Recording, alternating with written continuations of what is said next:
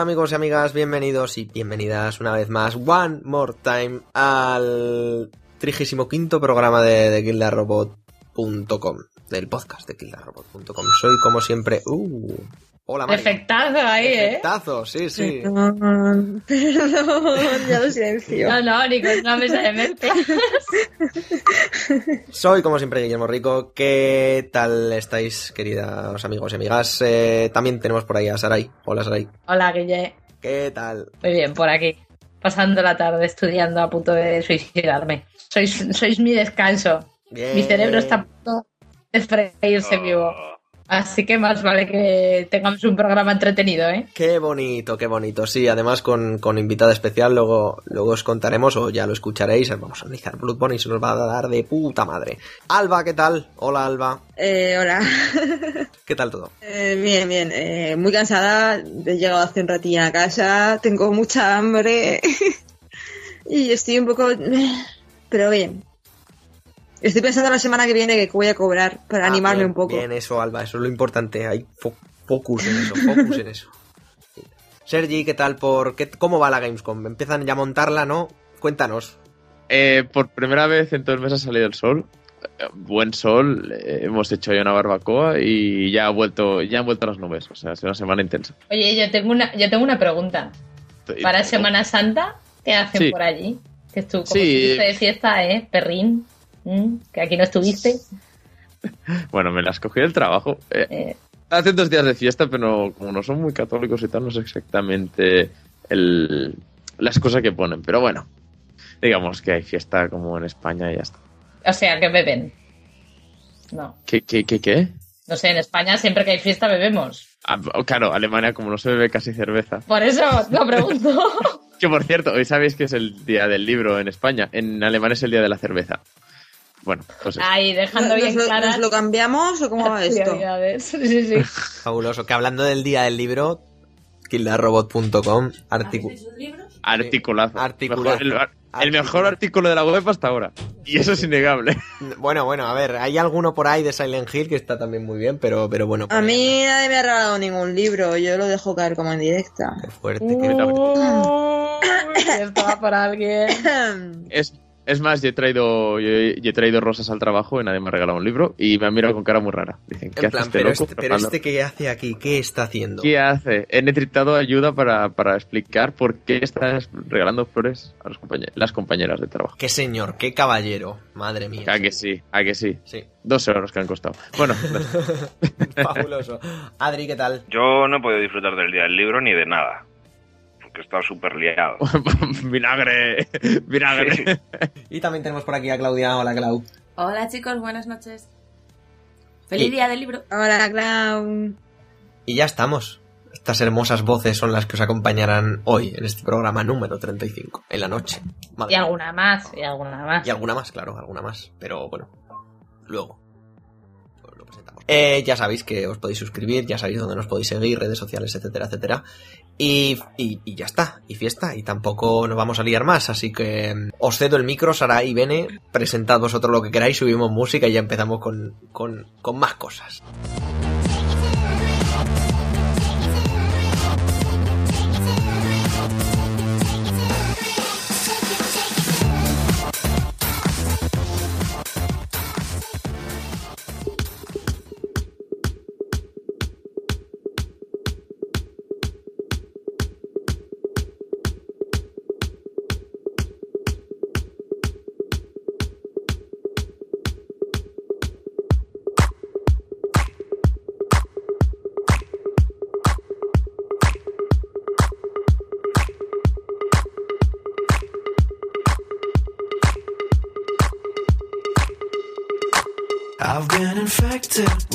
Whispers and cheats that manifested in words and the lies that you speak. I've been infected with restless whispers and cheats that manifested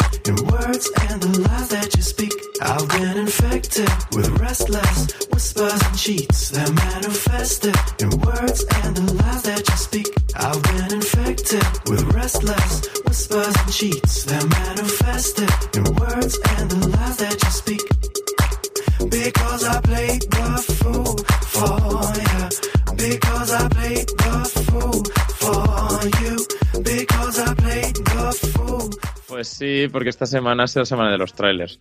Ya que no estamos a la espera de una cierta peliculita de superhéroes, pues nos han hecho trailers de, de otras películas estas súper que se esperan que sean súper taquilleras. Y primero de todo, pues seguramente la que más ganas tiene la gente, posiblemente porque hacía mucho tiempo que no salía ninguna nueva película de Star Wars. Se ha presentado el, el, el, el tráiler, segundo tráiler ya de la séptima Todos película. los feelings, por favor.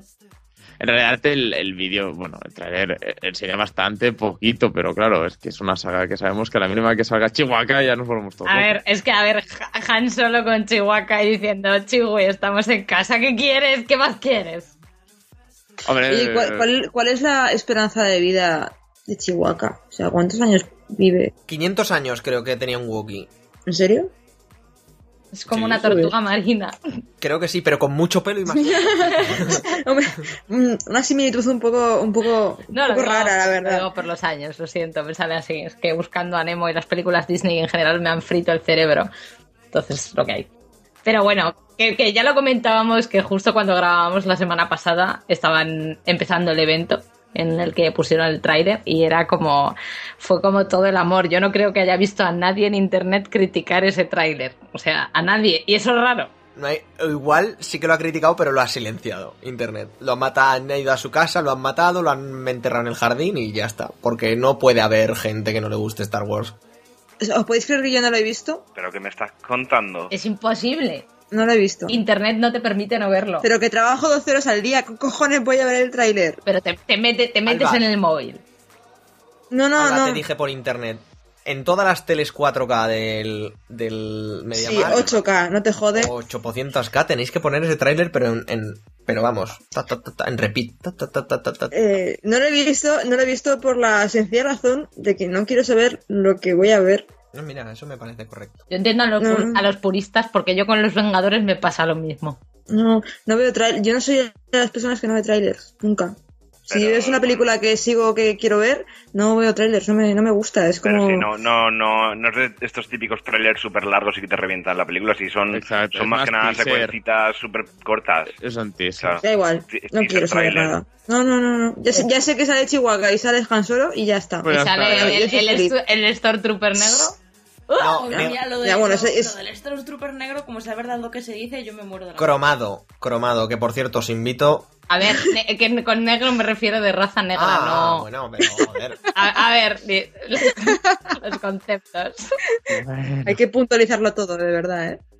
Yo lo he entendido, yo te he entendido, Sarai. Yo te he. No, entendido. pero el Demasiado. Stormtrooper, el, el que, el que es la armadura cromada negra, el que lleva capa, Sí. Sí. pues ese dicen que el que está debajo podría ser la actriz esta que hace de Brienne.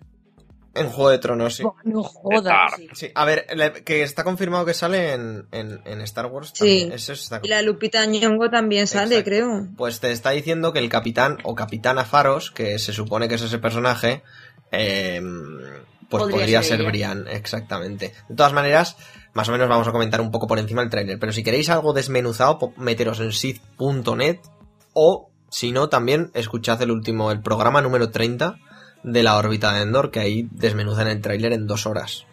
Ah, ah, yo Pues siempre, O- siempre o pueden los- ver... Un tráiler no da para tanto. O también os a recomiendo-. Bueno, pero la, la órbita de Endor son bastante cracks. eh. Os recomiendo mucho también que sí. sigáis a, a los superoyentes de Endor, que también son muy majos y son muy frikis de Star Wars y, y seguramente han, habla- han hablado mucho del tema en su último podcast. Pues, pues eso, dos podcasts a elegir y si queréis desmenuzar el tráiler, amigos y amigas, no estáis en el podcast adecuado. Iros a eso. Pero podéis suscribiros al nuestro, ¿eh? Por supuesto, es más, debéis. Somos gente muy sana y muy bien. bueno, lo que tú digas. Somos jóvenes, dejémoslo ahí, ¿vale? Somos jóvenes. No, pues en serio, el, el tráiler a mí, no sé, yo lloré. Yo literalmente lo vi a las siete y media y hasta las nueve. Guille, ¿tú que eras como, como Ma- Matthew McConaughey viendo el tráiler o qué? Hostia, qué bueno ese clip. Yo ese día, el día que salga la película, voy a pedir día libre. Podría verla ocho veces seguidas, una detrás de otra, en el cine. Yo ese día y al siguiente, porque o bien al siguiente estaré epiléptico de lo bien que ha salido, epiléptico de lo mal. Ostras, O sea, sí, sí. Luego es un mojón. Uf, Que no, No. Esperanza. No, no, yo, yo tengo fe en JJ Abrams. yo tenía Hombre, sí, fe, yo tenía fe en Peter Jackson y mira lo que ha pasado. Pero, pero a ver, pero que ha salvado Star Trek, que tiene muchísimo menos contenido que Star Ahí Wars. estamos, muy bien. No hay que ser muy catastrofistas porque peor que la trilogía nueva no va a salir. Exacto, O sea, exacto. es imposible. Es, es, es ley. Es ley. Es una ley, como que la gravedad es 9,8, pues que peor que esa trilogía nueva que sacó George Lucas de la manga no va a poder ser. Así que Yo tengo fe. Tener fe, a chicos. partir de ahí. Pero bueno, el tráiler maravilloso, todo lo que se vio antes en la convención maravilloso. Y no sé, bueno, van a cambiar un poco los protagonistas. Y, y no sé, sobre todo lo que más me gustó a mí es lo que yo me gustaría destacar es el tema de que se han incluido muñequetes. Vuelven los muñequetes. Nada de digital. JJ Abrams ha querido hacer todo con muñequetes. Y eso va a ser más positivo a la hora de, de que es la lo que es lo que tendrían que haber hecho con el Jurassic World. Sí, de que la película perdure. Jurassic World, otra que también ha salido un tráiler. Pues sí, pues sí, porque ha salido la... el nuevo tráiler de Jurassic World, que no he visto, por cierto, con Chris Pratt por ahí corriendo arriba y abajo. Y como hoy el libro que ha recomendado Sarai es del tema, pues le dejo a ella que, que diga más sobre el tema. Estoy súper enamorada de Chris Pratt, te lo juro, ¿eh? Es que es casi un ser humano perfecto. Bueno, en fin. De hecho, ¡Divorcio! en el tráiler lo que vemos, lo- o lo que más ha llamado la atención es ver a Chris Pratt y a sus famosos velociraptores domesticados, ¿no? Eh, se supone que Pensaba que ibas a decir bíceps. y a sus famosos bíceps. También saben sus bíceps, pero no vamos a centrarnos en eso, por favor. Básicamente es Oye. Chris Pratt haciendo de Chris Pratt con velociraptores. Lo siento. Bueno, me voy a silenciar, por favor. Me voy a silenciar. Estaba también en la, en- bueno, en la primera película y de hecho en el libro también estaba este experto cazador que conocía un poco a los velociraptores, solo que esta vez han avanzado más y el tío dice como que les tiene respeto y se tiene respeto mutuo y básicamente pues Madre mía. tú ves que no le atacan. Luego Han pues convertido a los velociraptores en perretes. básicamente pues En parece... Pokémon. Sí. En Pokémon. No creo que sean Como, tan como fáciles. César Millán, pero de dinosaurios, ¿no? Yo creo que son más bien caballos, porque como les hace así como... No sé, como Hola. en hecho la, la risa del de Jurassic Park. Por favor, hay que, tiene que haber una risa como esa en esta nueva película. Si no, si no, nada, cero.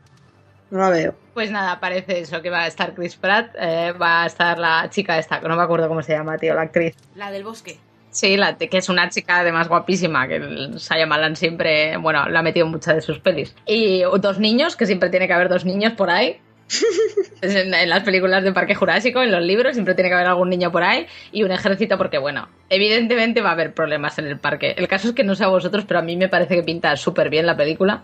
Pese a los velociraptores domesticados, han, han hablado un poco más también del dinosaurio este modificado genéticamente, aparecido de hecho, que va a superar al T-Rex en todo, que es lo que intentan hacer cada película, pues sacar un dinosaurio más grande y más feo y más monstruoso que el T-Rex. Para mí el Tyrannosaurus Rex siempre será el dinosaurio por excelencia, pero bueno, parece que mola. Parece que mola. No digo que a mí lo que más me ha molado de todo, de todo el tráiler ha sido eh, el monstruo marino. El monstruo marino ese que tienen al que le echan de comer todo el tiempo es... Lo que pasa es que Todo el tampoco, tiempo, todo tampoco, tampoco supone una amenaza, a no ser que vayan al mar o a la piscina. Seguro esa. que van. Que seguro que van. Seguro que van. ¿Sabes qué me recuerda sobre todo? A la, la famosísima escena del final de Jurassic Park cuando al final es el Tyrannosaurus Rex el que les salva. ¡Spoiler! Spoiler, madre mía, que spoiler. Mío, Madre mía, que spoiler. Clau. O sea, ya no te junto. Yo no la Pero veo. me seguís en el sentido de que, el bicho ese- Velociraptor para arriba y lo... ar. Claro, que el bicho ese al final va a tener algo, algo ahí, me da, me da a mí esa impresión. Y a mí es lo ¿Qué que más me gusta de la película. Se está le han dedicado su propio póster. Uf, no sé. Está, está claro, o sea, es que está Hay claro. tres pósters, uno para el T-Rex azul, otro para los velociraptores y otro para... Al final para Chris Para Pratt Chris la y se irá... Sí, sí. Con sus nadando. Y otro para sus bíceps. Ah, y lo, otra cosa buena del tráiler es Chris Pratt haciendo de Chris Pratt. Las caras, los gestos y todo eso. Lo van a quemar. A Verdaderamente es. Star-Lord, pero en la jungla. Perdonar, es Andy Dwyer, pero en la jungla. Es ah, Chris Pratt haciendo de Andy Dwyer. Y cuando veáis Parks and Recreations, lo comprenderéis todo. Ah, Ver esa sí. serie, joder. Es demasiado brutal como para no verla. Y poco más podemos sacar de, de Jurassic Park, ¿eh? De- de- vamos, del... De Jurassic World, perdón. perdón. Yo lo, yo lo que os digo, no pasa nada, no va a pasar mil veces. A mí me parece el drama total lo de lo de los amaestrados estos. Yo es que ya, yo es que ya voy a ir al cine mal, yo voy a ir al cine vinagrado, de decir, madre mía, madre mía, madre mía, madre mía. O sea, ¿me quieres contar que hace X años eran criaturas maléficas y ahora les puedes comprar collaritos y. Hombre, no parece muy... A ver, que no, que no se dejan acariciar precisamente, ¿eh? En el tráiler. Qué susto, ¿no? Qué susto me has dado, Sarai. o, o- o Alba, ¿quién ha sido la de. Pero No he sido yo. Un salto en No la he silla sido como... yo. No, he sido yo, he sido yo. A mí, a mí se me acaba de rondar un, pensamiento en la cabeza que no tiene nada que ver con, con el tema que estamos tratando, pero necesito compartirlo con vosotros. Pero sí con los bíceps del Da miedo, da miedo. y yo, Que yo creo que yo creo que la forma que tiene Guille de expresarse tendría que haber nacido mujer negra estadounidense, ¿sabes? Como ¿Cómo? el drama, Hola, el drama. hola. Acabo de conectar. La cabeza llena, llena. Eres demasiado exagerado. O italiano, ¿sabes? Tendrías que haber nacido, na- nacido italiano y hacer gestos con las manos de capichi. Oh, Venga, pasamos al siguiente tráiler. Siguiente tráiler. El tercer tráiler que, que hemos recibido hoy es el de Batman v Superman o Superman v Batman, como lo quieres llamar. Batman, Yo diré Batman, Ba- Batman Bat- siempre va primero. Eso justo iba a decir eso. Haber robado el guion. Pues eso. Y hemos visto, bueno, es que esto yo ya no lo digo tráiler porque es un teaser. Porque es que en realidad a los personajes se los ve 5 segundos, 10. Batman vacilando a Superman y ya está. Todo lo que pasa. Tampoco lo he visto. ¿Cómo está, cómo está el Ben Affleck ahí de Pues, Batman? eh, quieto como siempre, Uf, inexpresivo como siempre. ¿Cómo que No, no, no. No estoy, no estoy hablando de físicamente, sino co- como personaje de Batman. A mí el, el tipazo de Ben Affleck me importa tres narices. No, no, pero a mí me parece que, o sea, ya por la cara de mala hostia que lleva y la, en- entre la cara de mala hostia, en inglés la voz que ha puesto, que le han puesto, ta- tanto como en español, con em, que le han puesto como un modulador de voz, ya no hace, ya no hace así para hablar. Le ponen un modulador de voz, o sea, un poquito más de modernidad. Bien, guay. A mí ¿Cómo, cómo es la voz de Batman, Sarai? es como así, como si, como si tuviera cáncer de laringe. es un violador, ¿qué cojones? llevo fumando desde los 12 y me pasa esto. Total, total. Dios, Joaquín Sabina sería un Batman tío. No, pues eh, a mí a mí sangrarás, sangrarás. Dejemos ese Estamos un detalle poco- aparte. Estamos un poco revolucionados hoy, ¿qué pasa? Dejemos ese detalle aparte. A ver, por favor, gente que traduce los trailers o cualquier cosa en general. No seáis tan redundantes. A vuestra audiencia no se le ha olvidado que, a- que acaba de decir el tío sangras. Puedes decir lo harás. No decir sangrarás otra vez. Ha pasado hace 10 segundos. No nos hemos olvidado. Tranquilos. ¿Pero qué ha dicho? ¿Ha Vamos dicho? a ver, ¿Ah, vamos ¿Qué a ha dicho? ¿Cagarás, sangrarás? ¿Qué ha dicho? ¿Qué? No me acuerdo. Sangras. Sangrarás. Pero es que, es que no sé si te fijas, pero meten una escena en medio. Entonces, claro. Te han podido olvidar. Pues ¿Ya?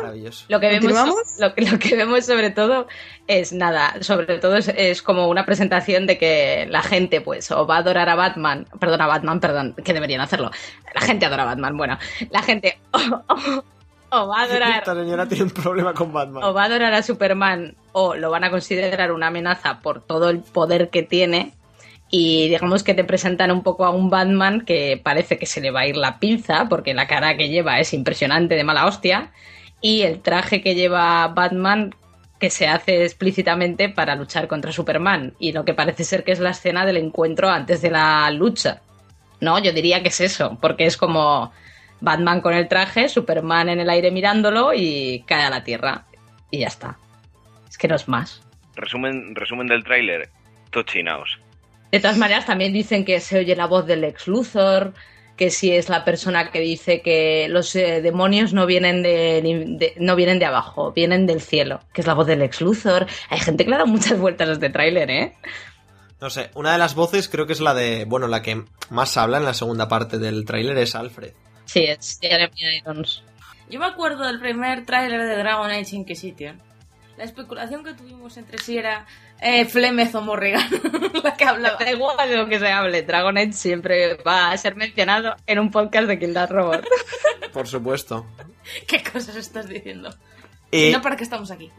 bueno, el, el- no sé qué os habrá parecido el tráiler, que creo que este sí que lo hemos visto todos, pero el- está claro que la película se va a basar en mayor o menor medida en el regreso del Caballero Oscuro de Frank Miller, donde veíamos a un Bruce Wayne ya viejales que se, a- que se acababa enfrentando con, con, Entonces- con, con Superman. Va a ser Batman el que tenga mayor protagonismo en la película. Yo No, creo que... Hombre, que- sobre que todo, no. yo creo que eh, el protagonismo este estará, todo el rato hablarán de Superman, pero el que estará ahí todo el rato protagonista tendrá, protagonista tendrá que ser Batman. Además que el- no comparemos los actores, uno mundialmente conocido y el otro que no sé ni el nombre. Gracias. ¿Sabes que Henry Cavill fue la primera opción para ser Edward Cullen en la película de Crepúsculo? Dios, no me Eso es, eso es malo, ¿no? ¿Sabéis que a Henry Cavill, a Henry Cavill cuando, ahora para que os caiga bien, cuando le llamaron para hacer de Superman no le cogió el teléfono a... Los nombres y yo nos llevamos mal. Al de 300, joder. A Gerard Butler. No, coño, al, director que dirige esto también. Zack Frank Snyder. Zack Snyder. Frank Snyder. Sí. Frank Miller, digo yo. Miller Sí, no le cogió el teléfono porque estaba jugando al WoW. ¿Eso es bueno? ¡Ole! bueno? ¡Ole! Y entonces luego vio la llamada del otro y fue corriendo a llamar, hostia puta, porque dijo, es que claro, estaba, estaba en una raid y no podía abandonar a mis compañeros. Hombre, se comprende, ¿eh? Y no es coña. Eh, bueno, acaba de salir una de Call of Duty Black Ops 2 3. ¿A quién le Es un, es un no, es un teaser, no es el videojuego, es, eh, es un tráiler de, de tres minutos que nos pone en el contexto en el que está en el que la- la- irá la historia, o sea, el argumento de- del juego, pues es un tráiler en el que te va a explicar el contexto de lo que lo que vamos a vivir en el juego, por así decirlo. Está muy bien, es con actores reales, es con actores reales, ¿eh? Está chulo, o sea, yo lo acabo de ver y es, es interesante. Es una especie de, eh, cronología desde los años, eh, finales de los años 90 hasta el 2060, creo que es, a lo. a lo. eh, home. home. Home. ¿Cómo se llama este juego este de, de que Corea del Norte invade Estados Unidos? Homecoming. Homefront. No, a lo Homefront. Eh, es una Bravo. familia. Bravo, Guille. 10 Sacaron, un Silent Hill en el que Corea del Norte invadía. Sí. Se Pero Alba es ¿no? futurista un- también. Sí, es futurista. Pues que le den por culo. Pero el que hace mucho eso, por cierto, es Payday 2, que cada vez que saca un DLC hace como un vídeo así en- con personas reales. Pero es que da, ganas de comprarse el DLC solo por el vídeo. Luego, Y bueno, o sea, en, en principio el 26 de abril, que es el domingo, sacan un tráiler del juego. Juego, juego, juego. Pero bueno, el, el teaser está muy bien y el contexto, a ver, siempre te lo van a pintar súper chulo, ¿sabes? Y, y bueno, parece ser que el juego, el juego va a ir de que la tecnología se nos ha ido de las manos. Y bueno, eh, otros trailers también se ha presentado el de Ant- Ant-Man, o sea, el hombre hormiga. Que yo no sé si os apetece para mucho esa película. Eh, En la misma película se ríen de los poderes del Ant-Man, o sea que no sé yo. Me da bastante pereza, ¿eh? A mí, a mí sí que me da pereza, pero cada vez la veo mejor. A ver, a mí, a mí ya me ganaron con... de- Claro, es que es un caso Guardianes de la Galaxia. Sí, yo creo que va a ser Guardianes de la Galaxia, sobre todo por el tema humor. Yo la tienen que enfocar por el tema humor, porque Ant-Man per se es un personaje que ni fu ni fa en el, en el universo Marvel y que además es, es como el señor drama en el universo Marvel y en el Ultimate también. Entonces supongo que aquí igual han querido cambiar eso y cogiendo la base que ya tienen del personaje ponerlo como humor. A ver, yo me descojoné y dije, oh, me han ganado totalmente cuando dijo el, tipo este. Pero a ver, lo del nombre se puede cambiar a- aún o, ya no. ¿Sabes? Dije, hijo puta, qué cabrón. Y, no sé, no sé, tío. A mí, a mí no la voy a ver el día uno y ah, tal, pero, pero la iré a ver y, y- y le empiezo a tener ganas. No sé vosotros, pero yo sí. A mí no me llama mucho, la verdad, pero bueno, tampoco soy mucho de superhéroes. Yo Tengo tampoco. que reconocerlo. Es que, es que es eso, yo creo que van a intentar hacer un Guardianes de la Galaxia. Y lo cierto es que algunas escenas que salieron en el trailer, pues parece que la película puede ser muy divertida, ¿sabes? Pero. No sé. Bueno, pero igualmente Marvel parece que encontró la fórmula para, como mínimo, que le vaya bien en taquilla. Así que, Sí, para que le vaya bien en, en taquilla, sí, tema, bueno, en cuanto pone Marvel y algo de humor, pues adelante. Además, fiesta. ponerla tan cerca de los Vengadores 2 es siempre un por si acaso. Totalmente, o sea, si no ganamos con Ant-Man, ya lo, Ya recuperamos. Ya, ya lo habremos recuperado, ¿no? Antes de... Y, y bueno, bu- más trailers. Se han presentado el de, el de Mad Max, el videojuego. No sé si Sí. alguno alguna Sí, lo habéis sí, sí. visto. Yo ya lo he visto. Y bueno, bueno. Mm, a mí no me... O sea, a ver... Yo supongo que te lo venden bien como en cualquier otro tráiler, pero es que el concepto de que sea ta- que tenga tantísimo protagonismo el vehículo, tío, no me llama nada. Pero más que nada porque yo la conducción es un género que odio, ¿eh? Y yo creo que van va a ir mucho por esos derroteros. Pero la gente está como muy ilusionada diciendo que es el próximo Batman Arkham Asylum, en plan de un juego pues que parecía que venía de, de una película o de un personaje que es de película y va a ser como la polla. Yo no lo he visto, personalmente. Sí, a ver, es que yo creo que el, o la sensación que me da a mí, ¿no? Que, que va a flojear en el sentido de que yo creo que quiere tocar muchos géneros, ¿no? Y va a estar la parte que sea cuando te has bajado del vehículo y vas a pie y tal, y luego la parte del vehículo en sí. Entonces yo creo que no va a profundizar lo suficiente en ninguno de los dos géneros y se va a quedar un poco a medias. Es la sensación que me da, ¿eh? Que luego puedo estar completamente equivocado. Yo no sé si el juego estará bien o estará mal, pero yo le tengo tirria ya desde que se presentó en el E3. Porque, porque os explico, se presenta y sale el vídeo y yo ya estaba, madre de Dios, Fallout 4. Madre de Ah, Dios, bueno, claro, Fallout no te 4. jode. Madre de Dios, Fallout 4 y llega el último segundo del trailer y pone Mad Max y digo yo, venga, Ya, tío. Con mis sentimientos no se juega. Te hicieron un Shovel Knight. Pero es que tú eres el que espera en las Guardians, ¿sabes? O sea, sentimientos Porque Sergi, también. te lo vuelvo a decir y lo diré cada podcast, 2015 es el año de The Last Guardian. Amigo, Que no flipes. Sí, la verdad que... Que no flipes. Yo cuando dices eso directamente te ignoro. Acaba, acaba tu monólogo y ya me avisas. sa- sa- salió, salió en, en su época el, el, el Tag Fuji en Konami diciendo lo de One Million Troops, pues ahora va a salir el, el, el, el, el Ueda, el, el Ueda, el Fumi- sí, Fumito Ueda, en la conferencia de Sony va a decir One ¿Y Million te acuerdas de y te va- nombre, y, y te, va- y te va a presentar el, el, el juego. Va a ser maravilloso, Sergi. Abrazadla. No te lo crees ni tú. One Million Feelings. Abrazad la luz. No os va a hacer falta ver Los Vengadores, porque la peli que se está montando Guille es súper interesante. Ya, ¿eh? Sí, sí, sí, totalmente. Bueno, y yo quiero hacer mención también, que nadie se está acordando, al trailer que ha salido también hace poquito de Total War Warhammer. Que, por favor, que vamos, o sea, eso yo creo que hay que tenerlo en cuenta, vamos. Y después del trailer que han soltado, yo estoy eh, muy, muy, muy, muy, muy emocionado. Otra cosa es que me lo tire el PC, pero emocionado estoy. Toca- toca- tocando tu, violín, tu violín pequeño. sí, mi violín minúsculo, es que ahora se ha hecho minúsculo con ese El violín más pequeño del mundo. Correcto. Bien, bien, maravilloso. No, pues sí, oye, el de Warhammer está muy bien. Además, un tráiler cinemático que pone los dientes largos. No, lo siguiente. Muy bien. Si te gusta el tema, como en mi caso, Sigmar protege y topa adelante. Creo que por tema trailers ya está. Ya me- más no podemos pedir por trailers. Podríamos pedir uno de Dragon Age. Uy, Dragon Age. Ya me he liado. De Effect. Ah, sí, es verdad. Se ha filtrado todo el tema, bueno, posible tema de lo que va a ir Mass Effect. ¿Lo habéis leído? Sí, sí, sí, sí, sí. Eso sí lo he leído, ¿ves? Bueno, Bueno, a ver, en eh, realidad eh, todo dependerá un poco. A ver, el contexto de estos juegos es. Bueno, eh, tampoco es la base. Yo creo que más Effect la gracia que tenía eran los personajes y el mundo que tenía, y eso seguramente se mantenga, así que por mi Pero- parte no le veo problema. yo creo que yo, yo creo que han rascado mucho la superficie, ¿no? Que en plan, pues sí, los humanos colonizando Andrómeda, bla bla bla bla bla bla. Pero más allá del tema de, de la colonización, tiene que haber un argumento muchísimo más profundo y alguna trama que enganche al jugador, porque el hecho de, sí, bueno, los humanos han encontrado otro relé de masa que nos lleva a otra galaxia diferente, eh, y bueno, es, pro- es probable que encontremos nuevas razas, pero, pero tiene que haber algo más, más, más hondo ahí, porque tiene que haber una trama que, que nos lleve a continuidad a un Mass Effect 5, por ejemplo, a un Mass Effect 6, ¿sabes? Un poco, un poco lo hay. O sea, de, la- de sobre eso han dicho que el, el caso es que encuentran las, ru- las ruinas de una antigua civilización alienígena Los protean, no. Los proteanos. cuya tecnología avanzada puede servir para eh, esconde, o sea, esconde un, secreto y tal, tal, tal. Oye, yo, Eso lo ponen yo os, os planteo una cosa. Los segadores no hacían muy bien su trabajo, sí. Aún siguen quedando muchas ruinas en el universo. ¿No os parece?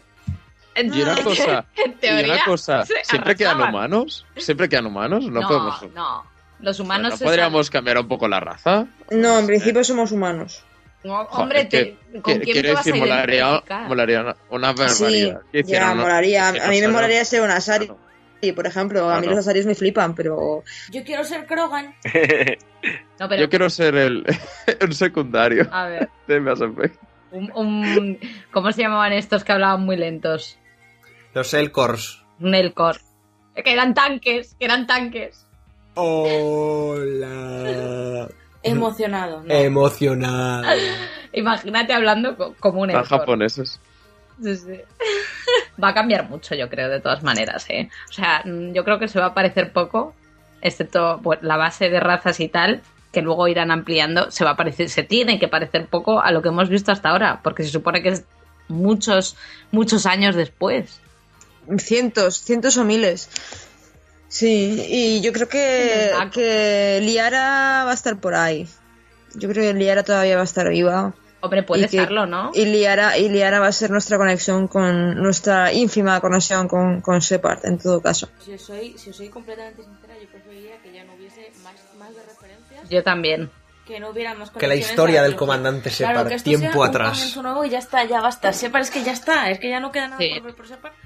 Ya, Y pero- que salga molestará a la gente. Pero yo Oh, creo, sí. no, yo creo que Shepard va a ser, va a ser como, como en Dragon Age Inquisition, por ejemplo, eh, el, el guarda gris, ¿no? O sea, eh, Shepard es ese héroe, ese héroe que se sacrificó por salvar a la galaxia. Entonces yo creo que por lo menos en forma, de, en forma de referencia de héroe, héroe del pasado sí que va a estar. Sí, seguro. Esto es como Star Wars, van a salir y repetir personajes, tío. lógicamente es lo que quiere la gente. Yo creo que va a salir más alguien. referencias a miles eh, de otras cosas y tal, es que quiero decir... A mí, a mí no me molesta, vamos. Hombre, pero ¿quién puede estar más? Eddie, Todo el mundo que eligiera el, el- el este rojo no puede tener a Eddie. es verdad. Salvo que encontraran, yo que sé, un archivo o algo así, porque vamos a tener eh, supuestamente la nueva nave en la Tempest y todo eso. Va a haber una mesa de guerra a lo Dragon Age, pero que va a estar controlada por, por, una, por una IA. Así que a lo mejor Eddie sí que podría ser una, una- un este que, vol- que volviese de alguna manera. Biológicamente sería el único, porque además es que nos tenemos que dar cuenta que no está, está en el mismo universo, evidentemente, pero no en la misma galaxia. Que incluso estará conectada por relés de masa, por los mismos relés de masa per se. Y que además hay otra cosa, que es que el fin, según el final de Mass Effect habían ciertas cosas que abrían puertas que pueden estar abiertas aquí. No quiero entrar en spoilers, pero bueno, en- Mm. en los- habían cosas, habían cosas y finales, finales, finales después de muchos créditos. Esas cosas. Yo, yo creo que ha sido una filtración intencionada, que ha sido Electronic Arts la que la ha lanzado. Pero Hombre, fijo, Inqu- Inquisition, muchos datos se filtró igual, ¿eh? no, pero no han sido- esto, no, esto no han sido muchos datos, ha sido rascar un poquito la superficie para que los usuarios se vayan haciendo una idea cómo va a ser, va a ser Mass Effect Sí, 4 pero con todo lo- sin destapar la manta. A mí me parecen un montón de datos, ¿eh? A mí se me... eh, Esto nunca se hace expresamente. Esto nunca se hace expresamente porque uno de marketing se tira de los pelos. Porque la gracia es ir desvelándolo poco a poco mientras llega el juego. Es que este juego aún queda mucho para que se presente. Claro, el hecho es que hicieron, eh, esto es una, esto forma parte de una encuesta que se hace para los, eh, para, para eso, para, para testers y tal y cual. Pasó con el Inquisition y el Inquisition que decían el título del juego, que en este caso no pasa, algunos concept art de los personajes y básicamente de qué iba el argumento y algunas, eh, pues eso es cuando se explicó de la personalización tal y cual. Pero, eh, en este han dado un huevo de información, pero un huevo de información, y es de ahí de donde vienen las dudas de que esta filtración sea más creíble de lo que fue la otra. La otra, sí. Y acertada, no sé. A ver, a ver en qué se queda. A mí A- me parece que sí, de hecho hay un montón de teorías, pero al contrario, negativas, en plan de es imposible que todo esto, porque todo esto contraviene lo que hemos aprendido en la primera trilogía, bla, bla, bla. Yo creo que es perfect, yo creo que es perfectamente plausible. Y mucha gente dice que, que seguramente eh, que es falso porque no viene el título, eso es una tonta. O sea, será por veces que cambian los títulos de los videojuegos antes de que, de que se. Lo de contraviene la primera trilogía puede ser una gilipollez porque se pueden inventar un argumento debajo de la manga que después del ataque de los segadores se han pasado cientos de años, eh, la humanidad ha, se ha ha evolucionado de forma diferente, mm, las ideologías o la forma de pensar ha evolucionado de forma diferente y ahora podemos estar ante, ante una sociedad totalmente diferente de la que nos encontramos con Mass Effect 3 o Mass Effect en general, por, por los hechos que sufrieron todos, ¿sabes? Estás pensando muy a lo grande y tienes que intentar pensar el más a lo sencillo. Hay tres finales, tres finales que podían dar a tres mundos completamente diferentes. Pero no, van a hacer un pupurrí. Es que yo, yo, yo cogí el final azul. Y con el final azul es que básicamente no, te- no tiene por qué cambiar nada. En mi final, en mi final murió todo el mundo. Bien. En mi final murieron todos. Alba la genocida. No, Alba, Alba la genocida no. Alba la, la, eh, la que estuvo en casa de Alba- Adri. Alba, Alba la que no soporta a los niños. Alba, Alba la que estuvo en casa de Adri y se pasó el juego a toda hostia para no hacerle spoilers a Adri. Y lo que me pasó fue eso, que murió todo el mundo. Pues porque me lo pasé en día y medio.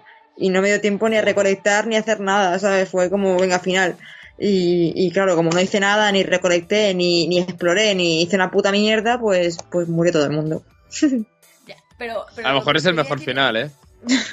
Quiero decir, Lo que, lo, lo que, lo que te quería decir es eso, que estás pensando muy grande de va a cambiar la sociedad. No, no, no.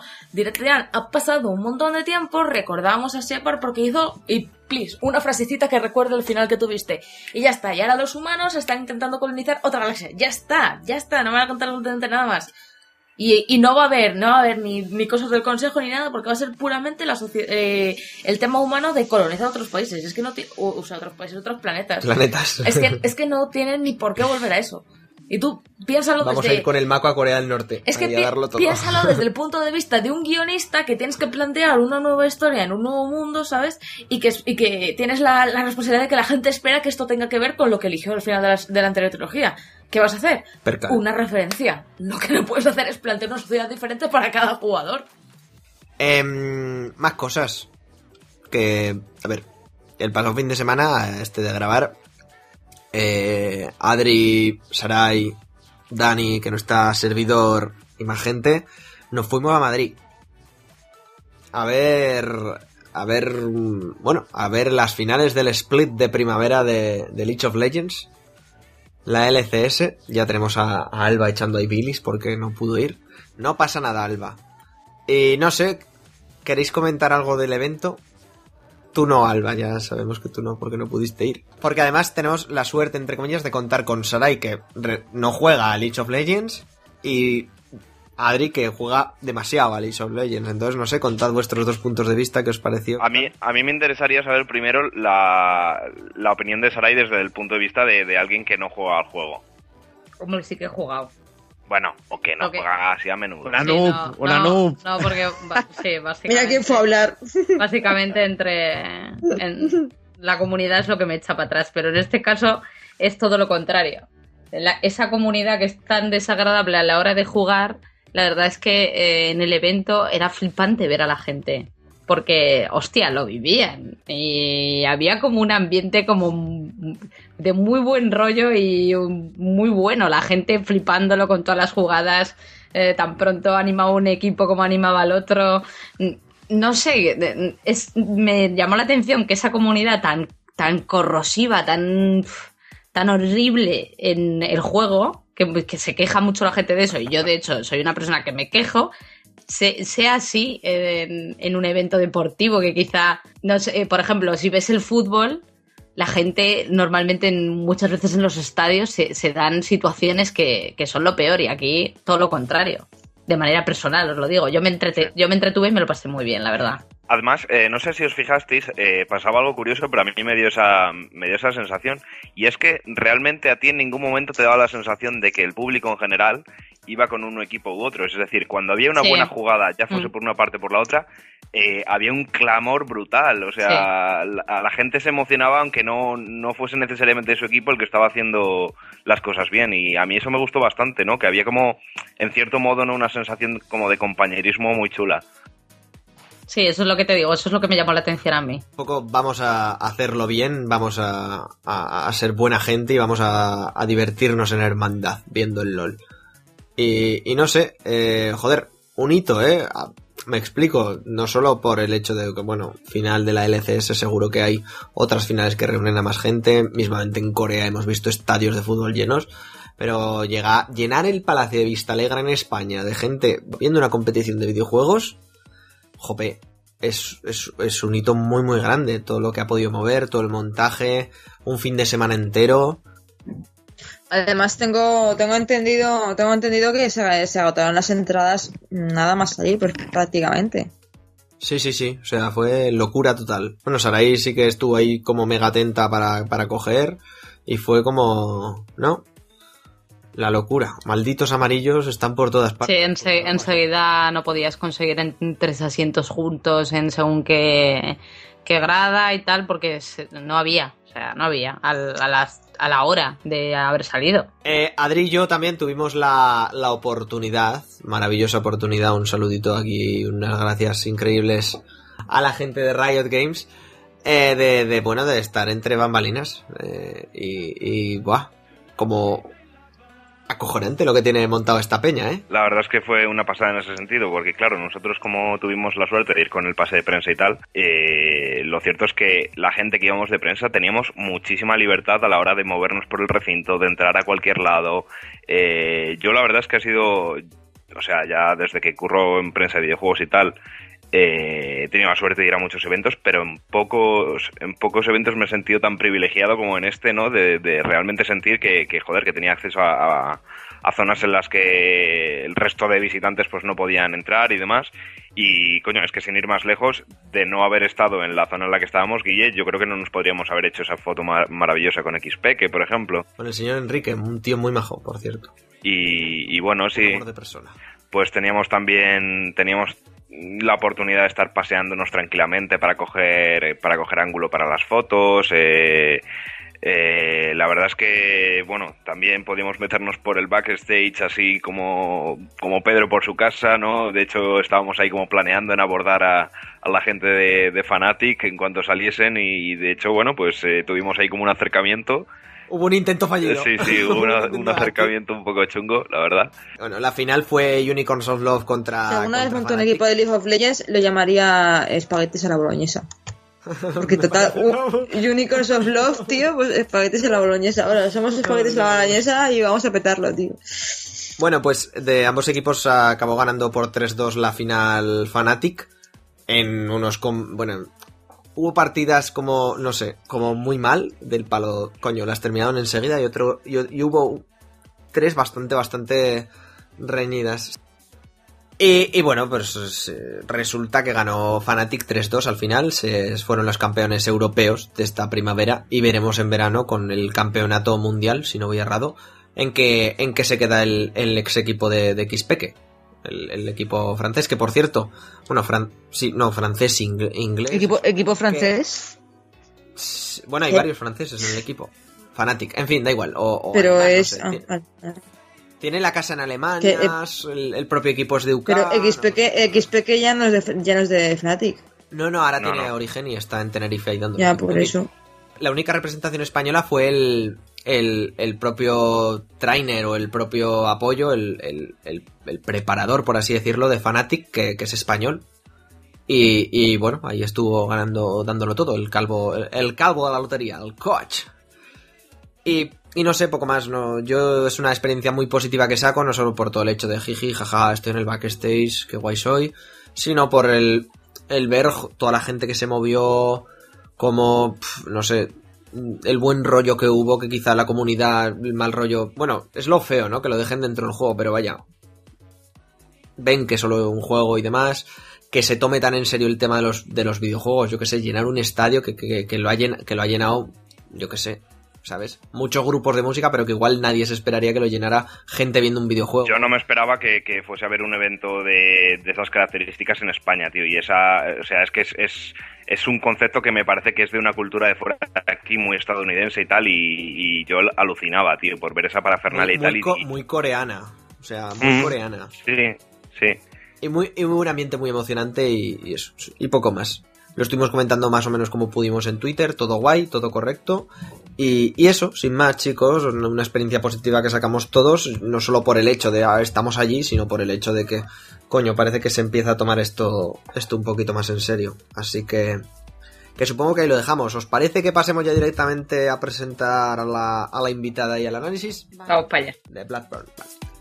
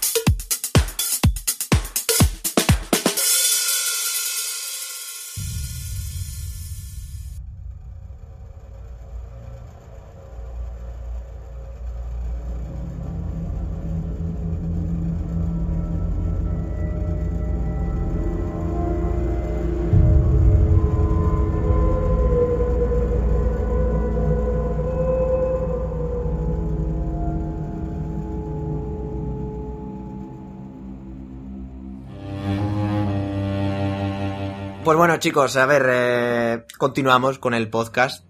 Y, y bueno, aparte de los que ya estábamos, aparte de, de Adri, Sergi, Sarai, Clau y, y servidor, eh, se nos va a unir porque hemos dicho, vamos a invitar a alguien que sepa del tema, no como nosotros. Y, y- y- y hemos traído a la que yo considero una de las personas más versadas en el juego que vamos a tratar hoy, Bloodborne. Una eminencia, Ala, ala, una ala, eminencia, ala. dilo, Guille. Ala. una, emine- una eminencia, El pilar. que, que es la señorita Fu Olmos. Hola Fu, ¿qué tal? Buenas, aquí bien, esperando a ver si rajamos un rato. Sí. Eso de eminencia, ni de coña, ¿eh? ya, ya os lo he dicho antes, pero soy, soy una vicia, pero lo otro ya. No Bueno, sé. así se crean las eminencias Claro. de, de horas y horas. Y en este mundo de los jueguicos, pues más aún. Más aún. Bueno, en este mundo de los juegos cualquiera puede ser una, una, un entendido. Lo pones, pones experto en videojuegos en Twitter y ya vale. Y ya, ya a tirar millas.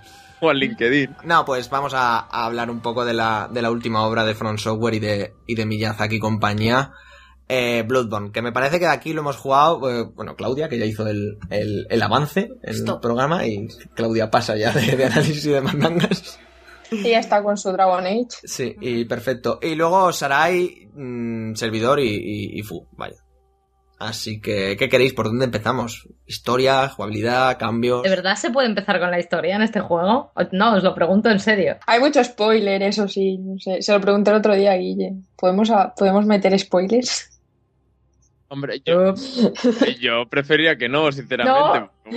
Me voy a ir. No, Es que así, términos generales, así, generalizando. Realmente con, bueno, los que hayáis jugado a los Souls, Guillermo lo sabe y bueno, el resto también, eh, puedes elegir entre no enterarte de una mierda, sea, pegar espadazos, morir muchas veces y acabar el juego sin haberte enterado de nada, desde principio al final, o ya indagar y, pero hay que hacer como un esfuerzo. Yo, por ejemplo, en la, en el- en la primera partida no me he enterado de casi nada. Aparte, la he cagado mil veces, he- he matado gente que no tenía que matar. Eh, me he metido por sitios que no me tenía que meter y, y eso, o sea que hay gente que me dijo Guille el otro día que no te va, no te va a estropear el final realmente del juego, saber quién era el boss tal, porque realmente no tiene tanta repercusión en, en lo que es el gameplay y la historia del juego, el desarrollo del juego. El juego va como No, por, es- por su lado. Está claro que un spoiler, un spoiler de Dark Souls eh, tampoco es un gran spoiler, porque a mí me han hecho spoilers de. Me hicieron spoilers de Dark Souls que luego no viví. De cosas de. Tienes que. Este, estas personas. Había la chica esa que no hablaba en ningún momento, me comentaban lo que pasaba, si se hacían ciertas cosas con ella, pero yo no llegué a hacerlo, así que me hicieron un spoiler que no, que no fue un spoiler al final. Sí, bueno, es lo que, lo que le comentaba a Fu, que quizá, según qué spoiler, que igual tú lo consideras spoiler porque no- nos gusta todo el tema del lore del juego y demás, hay gente que... dice, Sí, eh, ah. lo que Sí, me has sí, comentado. tal cual. Hombre, y, y- y que, que yo, por ejemplo, Dark Souls lo acabé, acabé el juego pensando que iba a guardar la partida. Es así, ¿sabes? No, Eso es una putada. sí. Lo que yo os planteo es más que la historia, de decir de qué va la historia, sino cómo os parece el modo, este modo de contar la historia. Buah, Te quiero decir, ¿os parece correcto? ¿Os parece una evolución que tengas que interesarte tú? Um, quizá haya gente que le guste más pues juegos que te den la historia un poquito más mascadita o en el que vayas viviendo la historia más. Es que yo no sé si es bueno o malo, la verdad. Es que es muy complicado porque como estamos mal acostumbrados, Ujú. entonces ya no sabes si es tu culpa como jugador, si es... No no sabes exactamente qué es bueno o malo. Dios mío, soy deficiente mental, no me he enterado de nada, no. Claro, claro. Sí, es un poco... Total. Puede ser que acabes el Bloodborne y después de 60 horas digas, pero ¿qué hago aquí? No entiendo nada. Sí, de hecho, eh, eh, Le he soñado todo. cuando te metes a, a páginas de que he estado mirando estos, estos últimos días eh, de, del foro de, de Reddit de, de Bloodborne y tal, o de NeoGAF, la gente es, o sea, está enfadada, muchas, muchas personas están enfadadas porque dicen, no me he enterado de nada este puto juego, mm, me cago en mi vida, tal, no sé ni que hay más de un final. Y, y entonces, pues, no sé, para alguna gente pu- puede, puede ser algo negativo. Para mí, la verdad es que es algo bastante positivo y es quizá una de las cosas que más, más me gustan de estos juegos porque eh, es como mm, la mayoría de títulos que tenemos hoy en el mercado, yo a veces pienso que nos tratan un poco de tontos con tanta cinemática, tanto tutorial innecesario, tanto llevarnos de la mano. Y creo que a veces mm, me ha pasado en muchos juegos que, por ejemplo, Dishonored a mí me gustó mucho como juego, me gustó muchísimo. Mm, pero no me interesa mucho la historia. Y eso me pasa con muchos juegos, Es ¿no? que era un pestiño interesante. Sí. La ¿eh? historia- Es como- No me-. ¿Qué me estás contando? No, no, no me interesa. Y, y eso creo que es una forma muy, muy pretenciosa a veces de, de llevar un juego. No es el caso de Dishonored, no se me ocurren ahora ejemplos de, de juego así que, que intenten meterte ahí a la fuerza la historia sin, sin que muestres un poquito de interés. Pero eso, que a mí me gusta porque, porque yo qué sé, a veces te apetece simplemente hacer una partida para pegar hostias, matar bosses, eh, jugar al COP. Y hay mucha gente así en la comunidad que no se ha enterado del lore, mm, pero que se lo pasa de puta madre jugando. Sí, Y- digamos que, sí. que tiene suficiente jugabilidad para que. A ver, sabemos cómo es Bloodborne, sabemos cómo son estos juegos. Pero bueno, eh, lo, que, lo que sí que he escuchado es que el problema de este juego en concreto, de los que ha sacado From Software, es que parece que es el que menos información da. Que Dark Souls ya te daba problemas para entender ciertas cosas y que aquí encima es menos, porque no hay esta cinemática inicial que te plantea un poco el contexto, estas cosas. Eso es lo que he escuchado que ha, ha habido más queja. Sí, sí, estoy de acuerdo. La verdad es que es el que mm, en cuanto a narrativa está todo más, más velado y tal. Pero en contraposición a eso, sí que es verdad que el tema de, de lo que es la narrativa ambiental, eh, lo que te cuenta el escenario, no ya lo que te cuentan los personajes, porque sí que es cierto que en Bloodborne también hay muchos menos NPCs y las tramas, eso, eso no me gusta precisamente, ese es un punto que no me gusta, que las quests y tal de los NPCs para mí son muy poco profundas, hay dos o tres así más o menos con chicha, pero el resto mm, así, así. Y eso que el escenario mm, mm, mismo te va, te va dan- dando bastantes datos, por ejemplo, hay, una, hay un boss opcional que es Ebrietas, eh, que está en una zona opcional también.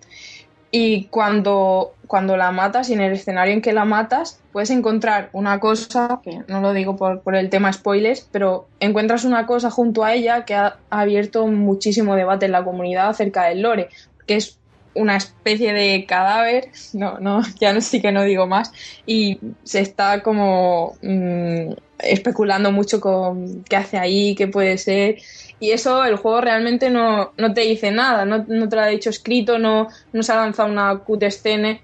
Hay de hecho una o dos cutscenes en todo el juego. Una cuando tocas un cráneo después de matar a un boss, que sí que es lo que más información te da, pero ya poca, poca cosa. Y hay una aparición de, de un personaje muy importante en la historia, que es la, la reina de, de la reina de Tumeriana, se llama Yarnam, como, como el nombre de- del mundo en que jugamos, la ciudad. Y ella simplemente aparece y desaparece, pero no sabes qué hace ahí, no sabes. No sé. Luego se oyen, por ejemplo, en determinadas zonas, en determinados momentos del juego, se oyen llantos de bebé. Eso es, eso es muy creepy, ¿eh? Y da todo el... Sí, es muy creepy, muy creepy, sí. Pues yo qué sé, a veces yo me quedaba súper loca. Esto, ¿por qué? ¿Por qué? ¿Por qué? Entonces te quedas como con muchas ganas de, de saber por qué y vas atando cabos y eso me gusta mucho porque mm, crea como una mm, falsa o una sensación de, de satisfactoria como que te sientes un poco inteligente, te Oh, sientes un poco qué como inteligente soy. Lo he descubierto por Sí. mí mismo. Nadie me lo ha Sí. tenido que contar. Sí, sí, eso pasa. Que luego al final pues todo el mundo sacamos las mismas conclusiones porque es bastante obvio y tal, pero no sé, es algo que me parece, me parece una narrativa muy interactiva, muy que, que invita mucho a, a jugar también con ella. No solo, no solo jugamos y matamos bichos, sino que también pues jugamos a descubrir la historia que hay detrás y eso, y eso otro reto más. Joder, eh, como ha dicho eh, Adri, me parece, O Sergi, puede ser. Uno de O los. Sergi. Sergi. que habías dicho que, que Bloodborne era el como el que más, el más obtuso, el más hermético en cuanto a en cuanto a contarte una historia. Y sí que sí que es cierto. A mí me está costando un montón. Yo siendo jugador de los, de los anteriores juegos de, de la saga, todo entre comillas, eh, sí que de normal te vomitaban ahí y ya te decían, búscate tú las papas. Y tú ya vas Sí. haciendo lo tuyo. Pero es que en Bloodborne es exponencial eso. O sea, ya es como, mira, si antes te contábamos algo, ahora no te vamos a contar nada. Y tú ya, si te da por ahí, lo buscas y te, y te haces con, con tus cosas. Entonces, Claro, es una cosa maravillosa por el hecho de que, claro, a ver, depende también mucho del tipo de jugador, porque sé que conozco a gente que se ha pasado Bloodborne, le ha encantado, pero todo el tema este de que no, le- no se entere nadie de la historia y demás, le escama. Pero bueno, aún así, insisto, A ver, también es que venimos de The Order, ¿sabes? El último gran lanzamiento que ha habido es The Order. sabía que al Es- final iba a salir. Madre Es- mía, de que es completamente claro es que no puedes pedirle a un Ah, eh. es que- mira es que aquí pasa que el jugador que ha jugado Bloodborne es el que ha jugado de Order por, por tema de exclusividades que tiene una Play 4 son los juegos que ha jugado y estás pasando una cosa que es completamente lo contrario a lo que acabas de jugar Pero ya no es que, a ver, tampoco es tan lo contrario, ¿eh? En The Order te daban la historia y tampoco te enterabas de nada. O sea, esto es así. Que me digan Sí. bien lo contrario, Claudia, por favor. Vale, desde Porque- esa perspectiva sí, claro, claro. Lo que me refiero yo es a ponerte la historia, vamos, imponértela. Es eso, en- en- el Bloodborne es lo contrario, te la esconde. sí, sí, que tú ya si quieres, te la, te la, te la miras tú y tal. Pero bueno, a ver, vayamos por puntos un poco. A ver, Bloodborne más o menos nos sitúa en la ciudad de Yarnam. Y en la que, pues bueno, va a haber una cacería que no nos cuentan mucho, pues lo que os digo. Y tú eres un cazador y tienes que ir a matar peña porque si no te matan. Y has recibido una transfusión y te mandan Y yo creo que más o menos hasta ahí podemos leer. Y a partir de ahí ya, pues es un Souls de toda la vida. O no, porque a ver, respecto a los Souls, los Souls antes eran, se convertían en, en, un, en un bailoteo de, de dos tíos tratándose de buscar la espalda con dos escudos que llegaba a un punto que era todo muy ridículo. Bueno, aunque, aunque el combate contra el padre Gascoigne es un poco también. Sí, es una putada, totalmente. Es un poco baile también. Y hay que buscarle también la espalda, pero bueno. Y, y bueno, en este, que es el principal cambio, es que es, no sé, From Software ha conseguido hacer un juego totalmente dinámico. Ha cogido la jugabilidad que había de los Souls, le ha quitado los escudos. Y, y bueno, no sé qué os parecerá, pero a mí me parece una evolución respecto a esto. Perder el escudo es maravilloso. Hombre, lo de la pistola es bastante chulo. Si sustituimos el escudo por la pistola, y ahora en vez de parar, pues o, o hay que esquivar, o bien con un timing en según qué enemigos bastante jodido de, de conseguir, disparar con la pistola para poder hacer el típico crítico que se hacía antes por, por- por la espalda. Buah, yo, yo doy asco haciendo parries. Soy malísimo haciendo parries. Bueno, Además, una de las cosas que también, que también introduce el juego, que, que también me parece maravillosa, es el, es el hecho de poder recuperar la vida que te, que te quitan. O sea, tienes un, un, un mínimo de tiempo cuando se te, bueno, tienes la barra de vida, cuando te la quitan, se te pone el cacho que te han quitado en naranja, y tienes un X tiempo para recuperarla golpeando al enemigo, claro. Esto introduce una mecánica que es de poner aún más nervioso de lo que ya está el jugador. Porque te entran todos los, los ansias, las ansias de, Sí. de puto coger la vida Sí. y, y vamos. Sí, lo primero que, lo primero que, que pasa cuando, cuando te das cuenta de, de lo agresiva que es la IA, porque eso sí, ya no entrando en temas de dificultad, que hay gente que lo encuentra más fácil, otra más difícil. Yo creo que en términos generales a lo mejor es más, más fácil, pero por ejemplo a mí me parece que eso, que la, la IA enemiga es mucho más agresiva, no, no te deja respirar. Entonces, cuando te está atacando es como muy, muy abusiva, no, no, no te deja pum, pum, pum. En la primera zona, en Yarnam Central, lo noté muchísimo, morí muchísimo a manos de cago en los su vida. aldeanos estos. Me cago en su vida. Encima tropecientos aldeanos. Cago en Dios. Ya Vaya, pre- ves. vaya presentación. Hola, buenos días. Somos 30 y tú eres uno, ¿eh? Sí, no, Hola, ¿qué tal? Bienvenido, bienvenido a Bloodborne. El, como dijo el, hay una cosa que dijo eh, Sopas de, de Eurogamer que me hizo mucha gracia, que fue algo así como que, que, y fue cuando empezó a jugar por la zona esta de donde está la hoguera y tal. Dice, Bloodborne es, lo que me ha quedado claro de Bloodborne es que es una verbena que se les ha ido de las, de las manos a la, gente del pueblo o algo así, me, me hizo mucha gracia. Sí, porque, eh, bueno, a ver, todo el tema, pasando ya a otros niveles, tema gráfico, está bien, ha habido una evolución por parte de From Software, Pero yo sí que he visto bastantes problemas de tirones y, y en según qué zonas, o sea, viejo Yarnam era el drama. Con tanta hoguera y tanta esto, a veces el juego iba a, a puñeteros pedales. Sí, en todos los Souls hay siempre una Blade Town. No sé si recordáis la Blade Town Sí. de, sea, del no primero. recordarlo sería difícil. En Bloodborne yo creo que, que se nota menos. La verdad es que en eso, en eso me parece que, que han evolucionado. Lo que sí que en el análisis de, que hicieron los de GT Digital Foundry tenía un problemilla que yo no tenía ni idea del concepto ese, pero no sé, lo, lo aprendí ahí leyéndolo, que es que mm, eh, cambia, tiene un problema con la sincronización de los frames, o sea, cambia los frames de orden. Es una cosa que se llama frame pacing. Y es como que el, cronológicamente te desordena los frames y eso hace la imagen que, que da es como si fuera mal, como si fuera menos de 30 todo el rato, como si hubiera muchas caídas de 30 cuando está capado a 30. Y, y eso, queda una sensación ahí un poco... Y luego, pues yo que sé, a veces se peta el sonido, eso me pasa a mí constantemente. Mira, el sonido sí, lo del sonido es una cosa. Además, hace poco terminé Demon Souls y en Demon Souls me pasaba con, constantemente, o sea, pero constantemente. Puse el Bloodborne, llego a la primera zona y me pasa lo mismo y dije, oye, por favor, que han tenido cinco años para arreglar esta mierda, no puede ser, de verdad. No aprenden, hay, hay cosas que no, que no aprenden. No, a mí me sale malo porque mucha gente no lo comenta y, y joder, es que, hay que, es que hay que hacerlo. A ver, esta gente hace unos juegos cojonudos, pero hace cada chapuza. O sea, luego igual comentamos por encima la de Dark Souls 2, pero joder, macho, Sí. que no puede ser. Y bueno, eh, todo el apartado artístico supongo que, claro, a esto es podcast, no lo podréis ver, pero vamos, habréis visto más de un gameplay, más de dos y más de tres. Pues yo que sé, inspiraciones de todo tipo, desde Lovecraft a todo este tipo de monstruos, Frankenstein, etc, etc, etc. Y que hacen de, de Yarnam y de, y de sus habitantes un universo maravilloso donde mm, no pasar las vacaciones, pero sí jugar en, en, en la Play 4. Y, y bueno, no sé, tema sonido, el doblaje, yo no sé qué, qué os ha parecido a vosotras, pero a mí me ha parecido una, una basura. Cojonudo. Pues a mí A no, me no me ha parecido mal, pero la sincronización labial en los personajes en Ah, general sí. es nula.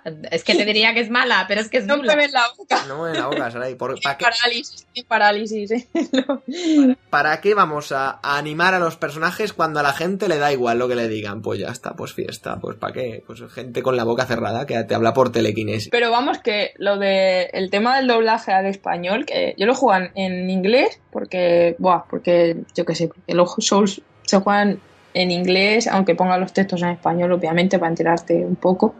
Pero porque, mm, no sé, pero siempre eligen un doblaje cojonudo, siempre las voces y tal transmiten como melancolía, tristeza, te- a veces te, te hielan el, el- el alma. Y el español, la verdad es que me ha gustado muchísimo. De hecho, hay voces que, que me gustan más, por ejemplo, la de la muñeca, me gusta más la voz que tienen en el doblaje español. Y había mucha gente, mucho hatercillo que decía, ah, vaya mierda, que los solo, solo se juegan en inglés, tal, que, que vaya mierda mm, lo del español, pero a mí me ha gustado realmente y que siempre puedes cambiarlo cuando, cuando te dé la Sí, gana. pero a mí, a mí me ha dado la sensación, el juego, cuando lo he puesto en español, que están como de fiesta. O sea, es todo como demasiado alegre. Lo que dices, si la muñeca, de hecho, lo que tú decías fue súper inexpresiva, es súper hermética, no tiene modulaciones en su puta voz, es como muy triste todo, chaval.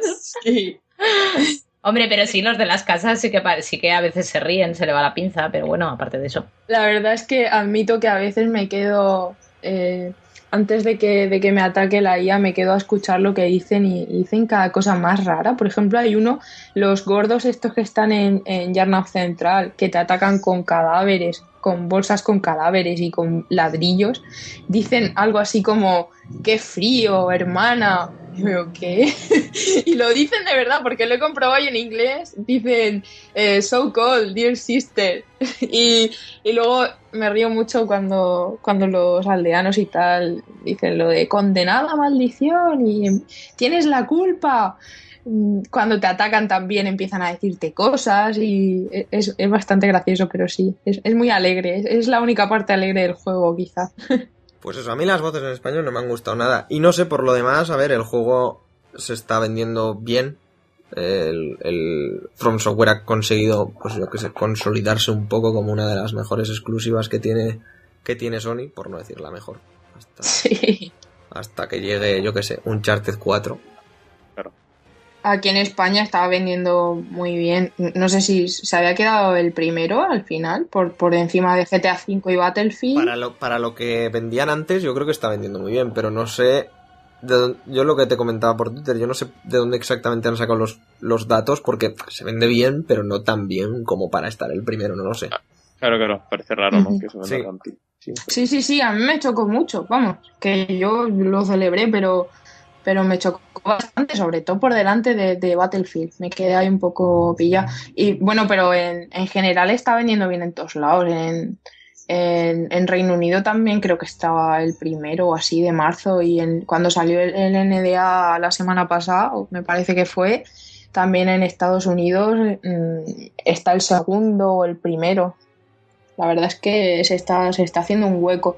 Aunque, mm, bajo mi punto de vista, sigue siendo un juego de nicho Joder, en cuanto a... bajo tu punto de vista y de cualquiera, o sea... No, es que el otro día lo dije, lo dije por Twitter y me, y me dijeron que no, que era imposible que fuera juego de nicho porque había vendido mucho y tal, pero yo creo que, que es juego de nicho porque mm, solo la... Lo único que, o sea, la prueba más, mm, digamos, irrefutable, más, es que vete dentro de un par de semanas a, una, un game y mira la, esa de segunda mano, la estantería de segunda mano. Estará llena de Bloodborne, o sea, estarán hasta los topes de Bloodborne y gente, de hecho en, Wall, eh, Wallapop, el sitio este de segunda mano, y hay un montón desde el segundo o tercer día y que leches es que no es un juego para todo el mundo y yo lo entiendo y tampoco es un juego que apetezca siempre a lo mejor no Hombre, yo viendo. realmente es el típico juego de vacaciones porque, vamos, yo me pongo a jugar a estos por ir a trabajar y vamos, mato, mato al compañero de piso. sí es no, no, no es recomendable eh, jugarlo en, en periodos de estrés y tal Claro. Pues, Pues más cosas mal. que se, se nos han olvidado comentar, aparte del todo el tema de jugabilidad rápida y más, el- las armas ahora tienen dos posiciones. No hay arma a dos manos per se, sino que hay armas que se transforman. Eh, puede ser a dos manos o, o a una, pero se transforman. Luego aparte seguimos teniendo temas elementales. Las armas además evolucionan por piedras, como en anteriores Souls, pues las vas leveleando, pues para, yo qué sé, filo más 4, filo más 5, filo más 6, y aparte les puedes incorporar, les puedes engarzar gemas que te darán diferentes bonificadores, pues desde aplica- aplicar fuego, porcentaje mayor de ataque contra bestias, mayor fuerza, mayor defensa, etcétera. ¿Y qué más? Se- lo de... Ah, mira, lo de las runas, que tampoco lo hemos comentado. Otra cosa que añade eh, Bloodborne, y la verdad, mola el añadido, es el tema de poder configurar tu personaje en, en el sueño del cazador, que sería como el nexo, como Mayula en Dark Souls 2, que es la parte donde no te van a atacar. ¿Crees que no te van a atacar? Pero hay puedes- fosos que te sí matan. pero te pueden invadir pero puedes morir, exactamente. Eh, Puede ser el drama total. O puedes darle a un personaje sin querer un golpe que te empiecen a atacar todos, que eso pasa también. También, eso también pasa. No, los de, los de, lo tengo comprobado, los de el, el taller, no, los del sueño del cazador no, no te atacan. Pero en Dark Souls sí que te atacaban y era el drama. Sí, eh, sí. La ley es parda porque en el Dark Souls no sabes Oye. que tienes que ir por encima de donde están los personajes que vas rescatando y tal. Y me caí encima de uno y pensó que lo había atacado. Cuando, vamos, yo, yo me había roto la A mí me ha pierna, pasado ¿sabes? mucha- muchas veces en, en estos juegos del palo de, de dejo el mando porque voy a ir a algo en el sitio seguro y claro, sin darte cuenta le das al R2. Entonces le pegas, Sí. un, le pegas un mangazo al, al gacho que claro. Sí, de hecho a mí me pasó con, con German, con el, con el de Bloodborne, el, el de la silla de ruedas, que lo dejé un momento el mando en la cama, porque es de, de donde suelo jugar, y, y se disparó el gatillo, solo. Y, y de repente, pues, Yo, ya, no tengo, ya no había. yo- yo no tengo al tipo de la silla de ruedas. Desapareció y dije, me- bueno, ni me han dado alma, ni me han quitado ni nada. Y yo, "Bueno, adelante, no pasa nada. No, no pasa nada, ya, ya verás cómo no pasa nada y te lo vuelves a encontrar. Ah, vale, mejor. Eh, más cosas que nos hemos eso, bueno, de las runas que básicamente te aplican bonificadores, pues ganar más, ar- ma- más alma, más ecos de sangre, que ahora ya no son almas, ecos de sangre. Eh, pues yo que sé, mejor ataque, mejor defensa, etcétera. Que bueno, a nivel de personalización está muy bien porque puedes tener un cazador totalmente diferente a pesar de tener los mismos stats que cualquier otra gente. Luego lo de los stats han puesto también la viveza de sangre, que es el tema con el que se usan las armas a distancia, las pistolas y demás.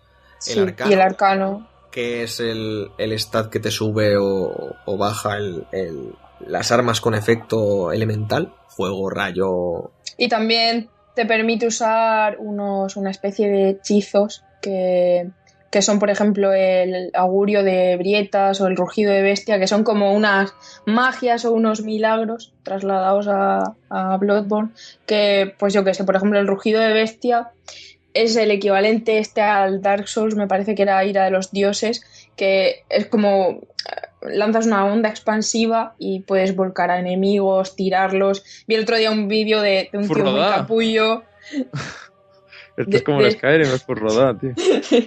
Vi el otro día un vídeo de un tío muy capullo que invadía gente y se ponía, o sea, al lado de precipicios, y los llevaba al lado de precipicios y hacía eso y los tiraba. O sea, una cosa muy, muy así, muy cabrona. Y, y eso, eso, eso me gusta bastante. No sé, porque luego al final en, la gente se queja del tema de hay pocas magias o no hay magias mm, y tal, pero en los otros Souls al final siempre acabamos usando lo mismo. Yo por lo menos en el primero usaba las del DLC y alguna más y yo qué sé. Yo, me ha gustado el cambio para bien. Son cosas diferentes. Una, una pregunta, solo una pregunta rápida. A vosotros, yo claro, yo no he jugado a ningún Souls, pero habláis mucho de en lo que se parece y en lo que se diferencian. Más cosas parecidas que diferentes. ¿No os aburre? Te quiero decir, ¿no os parece que sería un mejor juego si no fuera tan continuista? Sí, yo, tam- yo, yo también lo he escuchado bastante esto, ¿no? Que- que yo cuando jugué al Dark Souls 2, una cosa de, la- de las pocas cosas que me quejaba era eso, que me daba la sensación de que tampoco había un cambio brutal entre el Dark Souls 1 y el 2, y que bueno, aunque esté un muy buen juego, tú esperas que sean muchas más sorpresas, que haya muchos más cambios. Y cuando anunciaron que no iban a hacer un Dark Souls 3, que iban a hacer un Bloodborne, pensaba que iba a ser algo totalmente distinto y parece que las mecánicas son muy similares, que hay, peque- que hay cambios, pero que no es eso de que con dos años han cambiado muchísima cosa, ¿no? Ujú. Yo, la verdad es que e- es cierto, es eh, aunque no le hayan puesto lo de Souls, sí que tiene un montón de elementos de los Souls por todos lados y, y yo que sé, que, que es, es lo mismo otra vez, pero sí que de alguna forma no, con lo que dices, no, no te cansas, yo por lo menos no me canso porque, por ejemplo, el combate lo han cambiado de arriba abajo. El combate antes pues era estar detrás de un escudo, eh, igual, a mí siempre me han gustado las build ligeras, pero la mayoría de gente pues iba con, con una armadura tocha, eh, haciendo el fat rolling, que pesabas, no sé, mucho, el peso era muy importante en ese juego, en Bloodborne, por ejemplo, el peso no es una stat que, que se vea el peso del equipo, aunque sí que se sabe, se ha descubierto ahora, que ni siquiera nos lo han dicho los de From, que ni está en la guía ni nada, que, que sí que afecta, hay objetos que afectan al peso del equipo, pero eso, que era un combate como más lento, más ahí reflexivo, y con Bloodborne es más, mucho más dinámico, es un muy, un poco hack and slash. Y, y el tema, por ejemplo, que has comentado antes de que puedas recuperar vida, al principio, mm, como tenía la costumbre de los otros juegos, eh, y cuando me herían, yo lo que hacía era ir para atrás, ir para atrás, ir para atrás a curarme. Pero ahora como que mm, he aprendido otra vez a jugar, porque Bloodborne te hace aprender otra vez a jugar de, de alguna manera y sigo atacando, porque si sigo atacando, aunque me hayan, aunque me hayan herido, eh, puedo recuperar vida. Y es como, no sé, me parece muy... Sí, que un- cambia bastante. Sí, lo bueno que tiene Bloodborne es que al jugador viejo y al que empieza los trata por igual. Porque tienes que cambiar la. el- tú, tú, aunque hayas jugado a todos los Souls, tienes que cambiar el chip de que no es lo mismo. Sí, luego aparte, pues la ambientación y tal es súper Ya, distinta. ya, no solo por la ambientación, sino por el hecho de que, como tú bien has dicho, la IA es más agresiva y es que quiere que entres en combate, no como antes que bueno, pues te ibas un poco a la parra y ya cada uno a su a su a sus temas. Dark Souls 2 no lo hizo Miyazaki, no lo hizo Hidetaka Miyazaki, no, no lo dirigió él, él solo ha dirigido Demons, Dark Souls el primero y Bloodborne, y se nota bastante porque es como más, es muy pasivo en la narrativa, por ejemplo, es, me parece muy rollera, es una, es una secuela de, Dark Souls, o sea, es más de lo mismo que Dark Souls, Dark Souls 2. Y luego el diseño de niveles pues es muy pobre, muy, muy mierda, la verdad. A mí me, me defraudó muchísimo porque no tenía los escenarios no, no me parecía que tuvieran sentido ninguno, en lógica ninguna. En Bloodborne, por ejemplo, tiene toda la lógica del mundo y da un gustazo cuando, cuando estás, o sea, mm, estás explorando una zona y una hora después encuentras un atajo y, y, y que te permite llegar al mismo sitio donde estabas antes. O yo que sé, te asomas por un saliente y ves una zona que a lo mejor eh, te faltan dos o tres bosses para, para llegar hasta Para ahí. llegar a ella, O sea, sí, sí, se ve todo sí. y es maravilloso. Sí, porque Sí. mira, respecto a lo que comentabas de Dark Souls, así le hago publicidad a nuestro, nuestro coleguita Borja en, twi- en Twitter, bien, hasta luego, en YouTube de Borch, hizo un vídeo sobre las, las marranadas que hicieron en Dark Souls, como que ascendías en un nuevo ascensor a una torre y llegabas al infierno. En una torre que estaba a nivel de... Y dices, Sí, "No, todo es muy lógico, amigo, amigos de Front Software. Y cosas así. En este, sin embargo, han vuelto a pasar a lo de a lo de Dark Souls, que estaba todo totalmente conectado y muy bien conectado. Y no sé, los escenarios están súper trabajados, todo el diseño de niveles, como diseño de niveles está muy bien, como Está diseño, genial, es como una diseño pasada. artístico está genial. Luego hay puertas que yo, por ejemplo, no sé a dónde llevan ni las puedo abrir. Si es la que está en el distrito de la catedral, esa no se La- puede abrir. La del cofre, no sé cómo. La del cofre no, no se puede abrir. Vale. Dicen por ahí, especulan que esa puerta conecta con, con otra que en el diseño 3D y las texturas y todo son iguales a- que la de la Cleric Beast, que la de la bestia Cleric, la que está justo después de la bestia Clérigo, pero vamos, no tengo ni idea, no sé. Y eso, eso es lo maravilloso de, de Bloodborne, que, que bueno, que te invita a investigar y tal. Sé que hay mucha gente que quizá que no sea tan tan tan rol como pueda parecer, que no tengas implicación per se en la historia, que no te cuenten la historia, lo, lo penaliza mucho, pero no, no sé, por ir un poco concluyendo, a mí me parece un juego maravilloso y yo creo que es de lo mejor que vamos a tener no solo este año, sino en muchos años.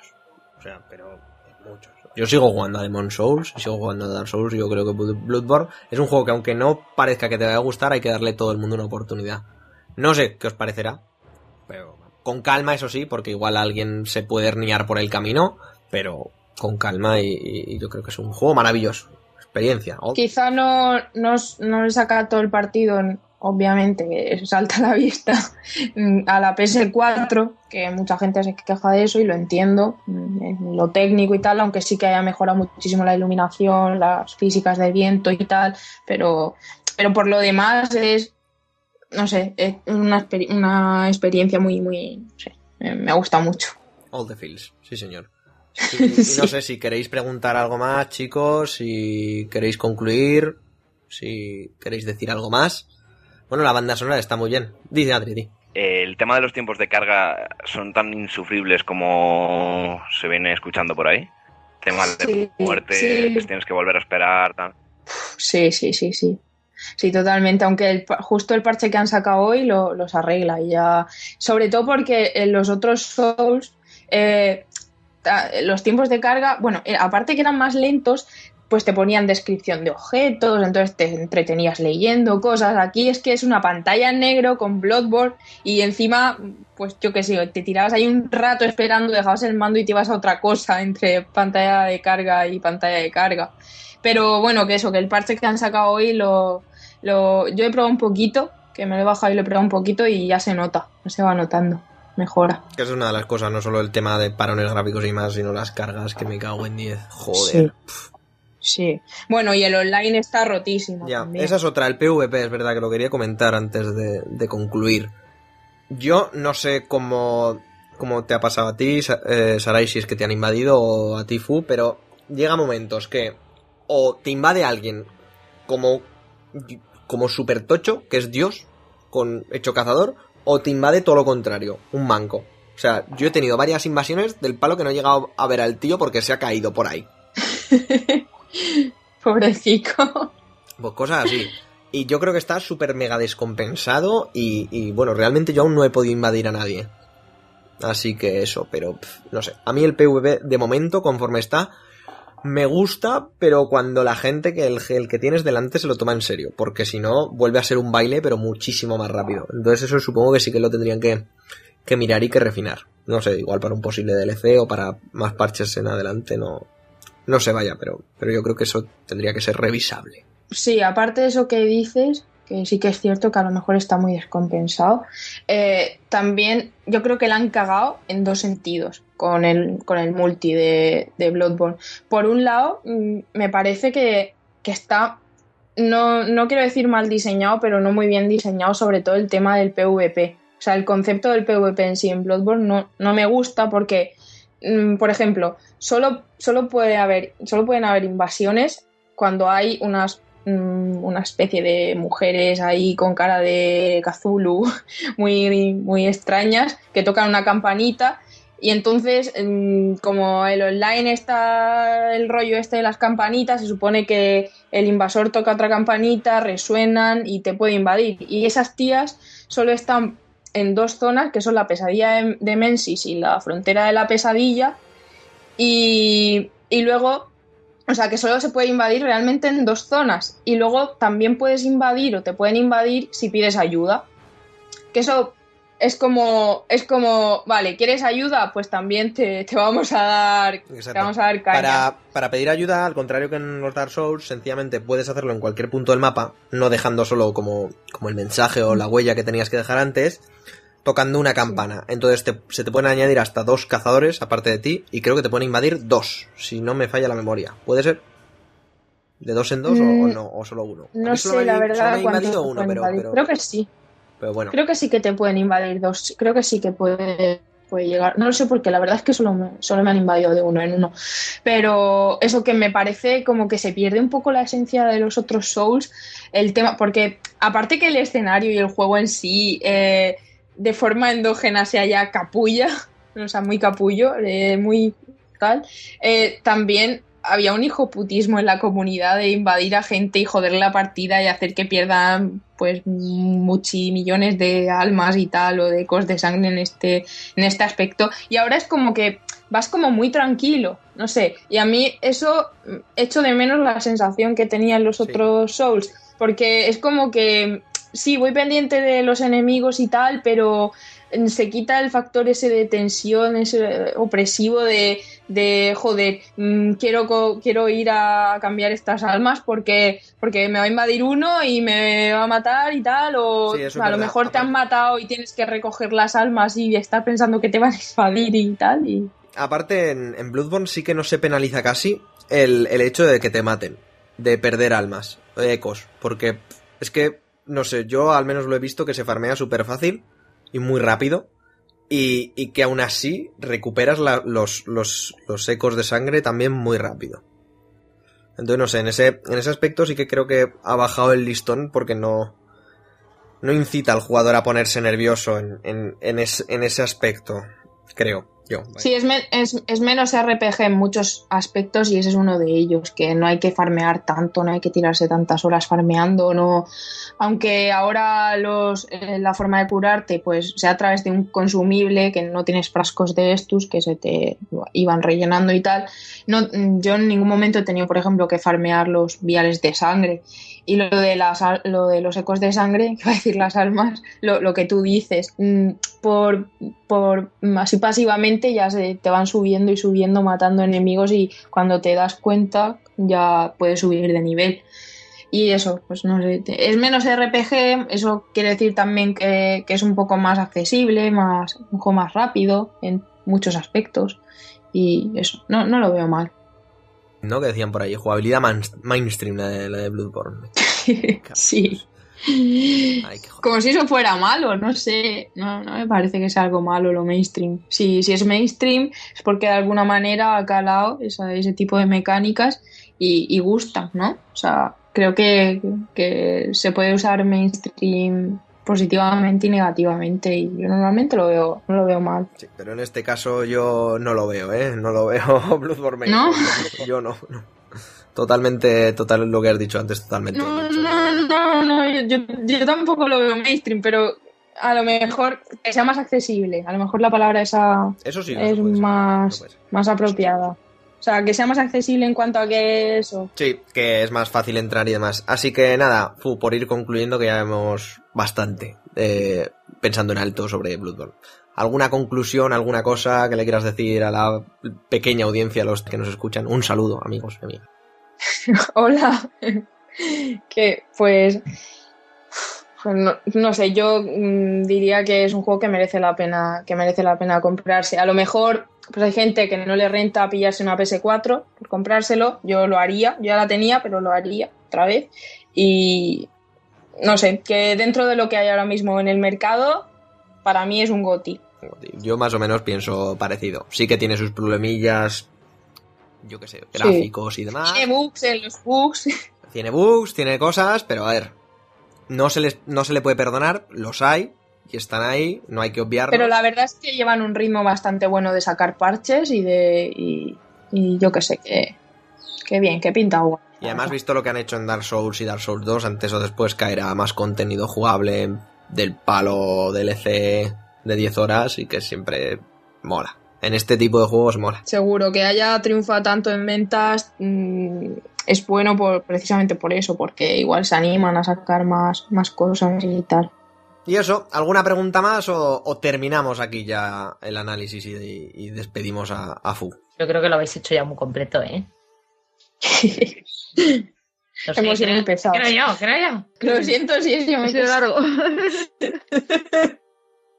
Hombre, no por pesadez, coño, sino por completo, por completo, por calidad, calité. Hombre, pero eso, eso no se duda, Sarai, eso no se duda. Así que, bueno, pues nada, pues eso, vamos a pasar a, a- a otra sección, pero antes vamos a, a- a despedir a, a- a Fu, que, que, oye, mujer, muchas gracias por pasarte y invitada quedas. A vosotros por dejarme hablar en el podcast. Y, y eso, Fu, pues nada, lo dicho, muchísimas gracias y si te quieres pasar otro día, pues ya sabes, dilo y, y- y abierta tienes el, Cuando me de invitéis. esta casa. Prometo hablar menos. Venga, Fu, Venga, Fu, hablamos. Chao. Hasta luego. Gracias.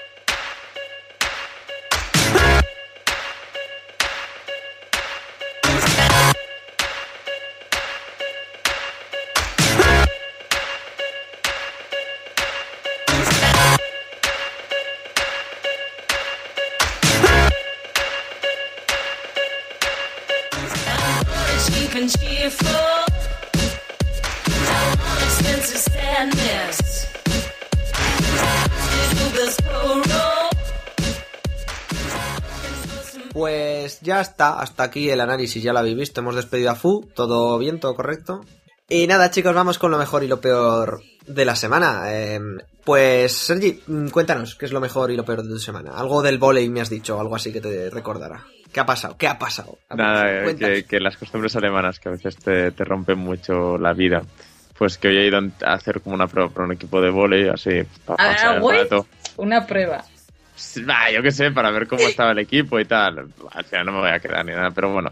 Me he pasado, ¿no? Y eso que el equipo es mixto y tal, ¿no? Sacar el partido y dice, bueno, vamos a ducharnos, lo típico en el vestuario y tal.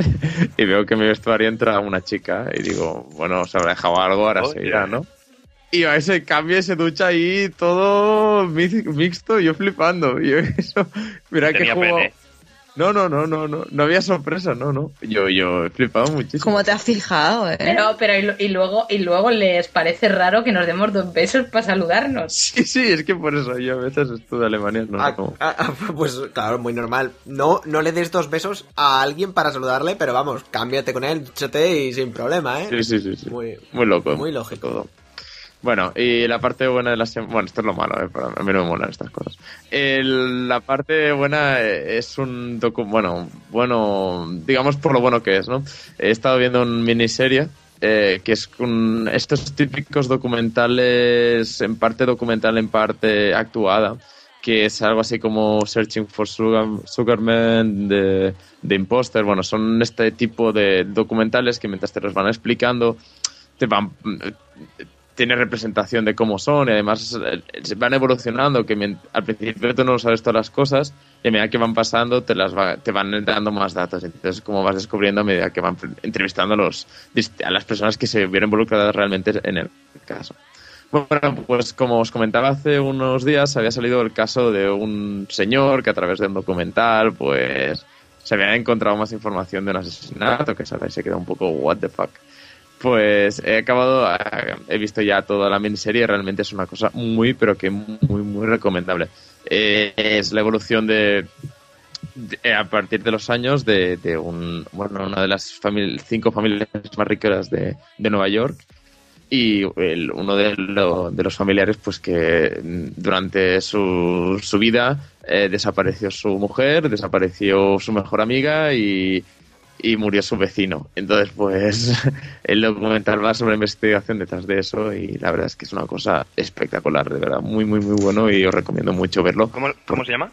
Eh, sí, el- sería la maldición en inglés, es, es como The Jinx, Ajá. eh, J-I-N-X y bueno, bueno, una cosa muy, muy, muy buena. Además es seis capítulos, sí que es cierto que son largos de 50 minutos, pero se ve muy, muy rápido. Y ya, a ver, son esas cosas que si ves un capítulo y te gusta, te engancha porque es una cosa eh, bastante diferente.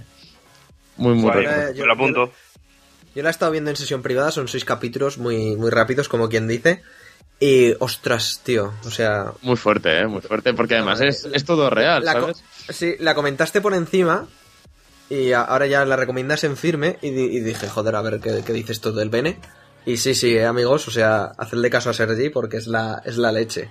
Es la leche. Y yo ya me, como ya sabía el final, yo me puse el último capítulo y dices, venga, ve, pero ¿qué me dices, hombre? Esto es muy de película. Pero yo también sabía el final y la verdad es que evoluciona de una manera muy interesante porque te va Sí, sí, sí, te van dando datos que tú no piensas en ese momento o que ellos también juegan muy bien porque te cuentan una cosa y al cabo tú dices, uy, aquí falla algo y hasta al cabo de dos capítulos no te no te no se centran en eso que falla, ¿sabes? Entonces es como, hostia, esto claro que había dicho, vale. Sí. Y así, sí. Y también eh, advertir que, es, que tiene cosas un poco gráficas, Sí, sí, es un poco desagradable, sí, cierto es. en según qué es. Y eso, ¿algo más aparte de The Jinx? Eh, bueno, estuvieses comentando Better Call Saul por aquí. Solo añade, bueno, que acabaste un poco que dos personas que no, una No. persona que sí. No, Eh, a mí realmente me, me, me gustó me gustó muchísimo en la serie. Yo ya me compré una taza de la serie y todo. bueno. Me, me gusta. Me, me ha gustado mucho, la veo una evolución muy buena y, y para mí que, que tiran adelante. Porque vamos, eh, lo, lo que no sé muy bien es cuántas eh, temporadas harán, para dónde irán, pero bueno, yo creo que como primera temporada está muy bien y, y a mí me, me ha, me ha entrado muy bien la serie y es- no esperaba tanto, la verdad. A ver, a mí la verdad es que, eh, eh, ya continuando un poco lo que dices, sí que es verdad que la serie me ha parecido que ha terminado guay, o sea, me ha gustado el final, pero a mí a mitad de temporada se me hizo muy cuesta arriba. O sea, llegaba un momento en el que los capítulos me los estaba viendo más que nada por forzarme a continuar que porque los estuviese disfrutando, ¿eh? A mí es que solo Capítulo por la 5, fotografía, y- 6...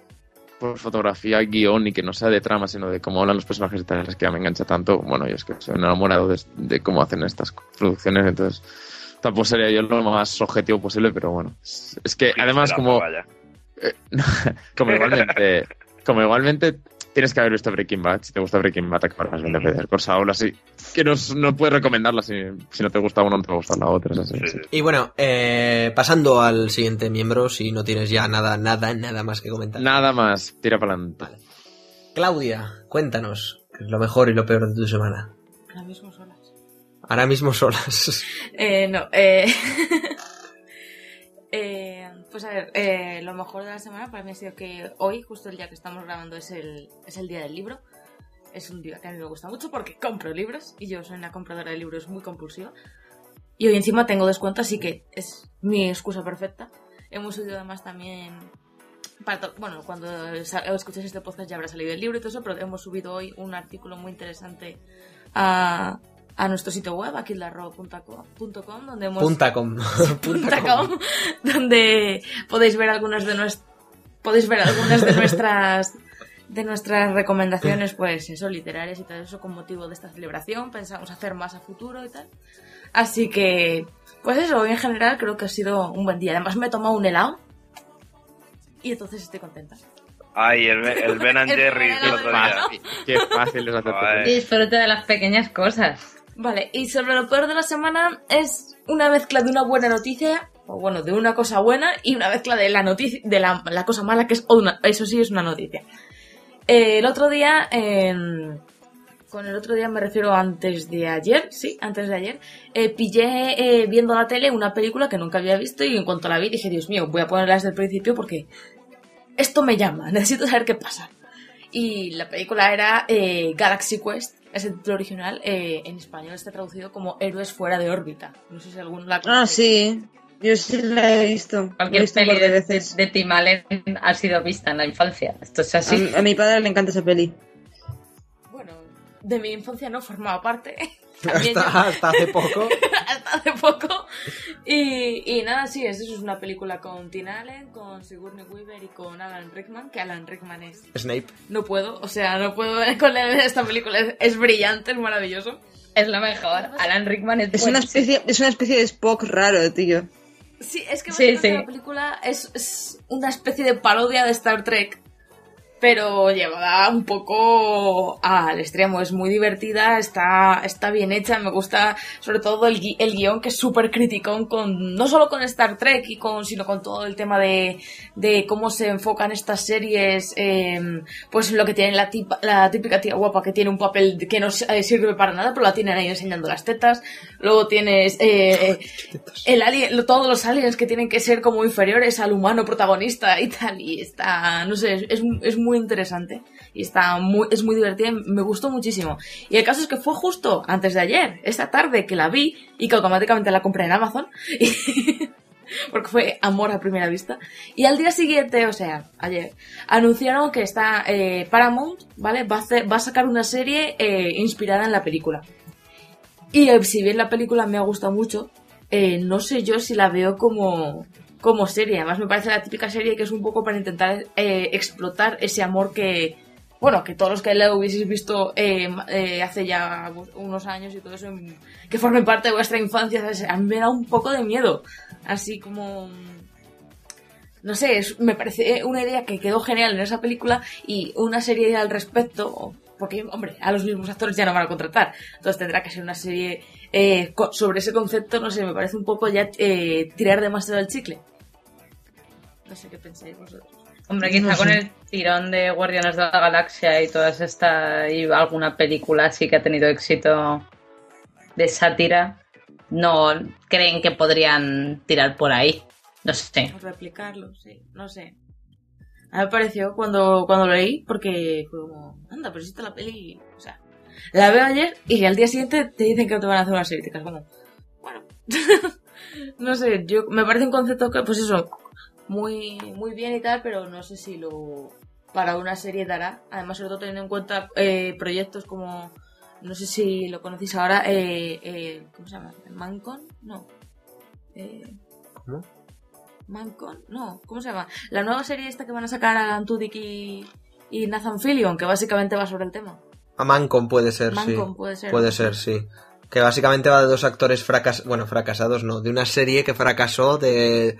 De, Es, de es, ciencia ficción. es, es su vida con Farfly, pero... Es su vida con Farfly. Sin, no- sin nombrar sus nombres y el nombre de Farfly por temas de derechos, básicamente. Claro, es, es Alan Tudyk que decidió sacar la serie a través de Indiegogo, creo que es. Sí, bueno, Indiegogo. Kickstarter wannabe. Sí. Y, y eso, y va a ser una serie en principio online, aunque creo que han llegado un montón ya de millones de recaudación y todo eso, a lo mejor está en la tele. Y, y es de eso, es de un tío que después de después de que se cancele su serie se queda para, para tío de convenciones, para firmar fotos, hacer autógrafos. Totalmente.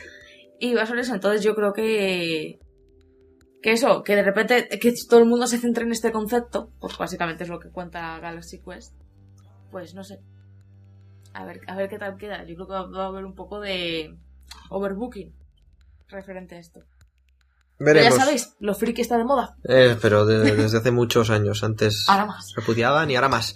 Sarai, cuéntanos. Mejor, peor. Cuéntanos. Cuéntanos. A ver, yo voy a ser una vinagres hoy porque primero voy a hablar un poco de videojuegos porque después me meto con lo otro que me parece ya todavía peor. Eh, hoy eh, he visto jugar a mi hermana, que me insiste semana a semana porque ella sigue enganchada, a Diablo 3.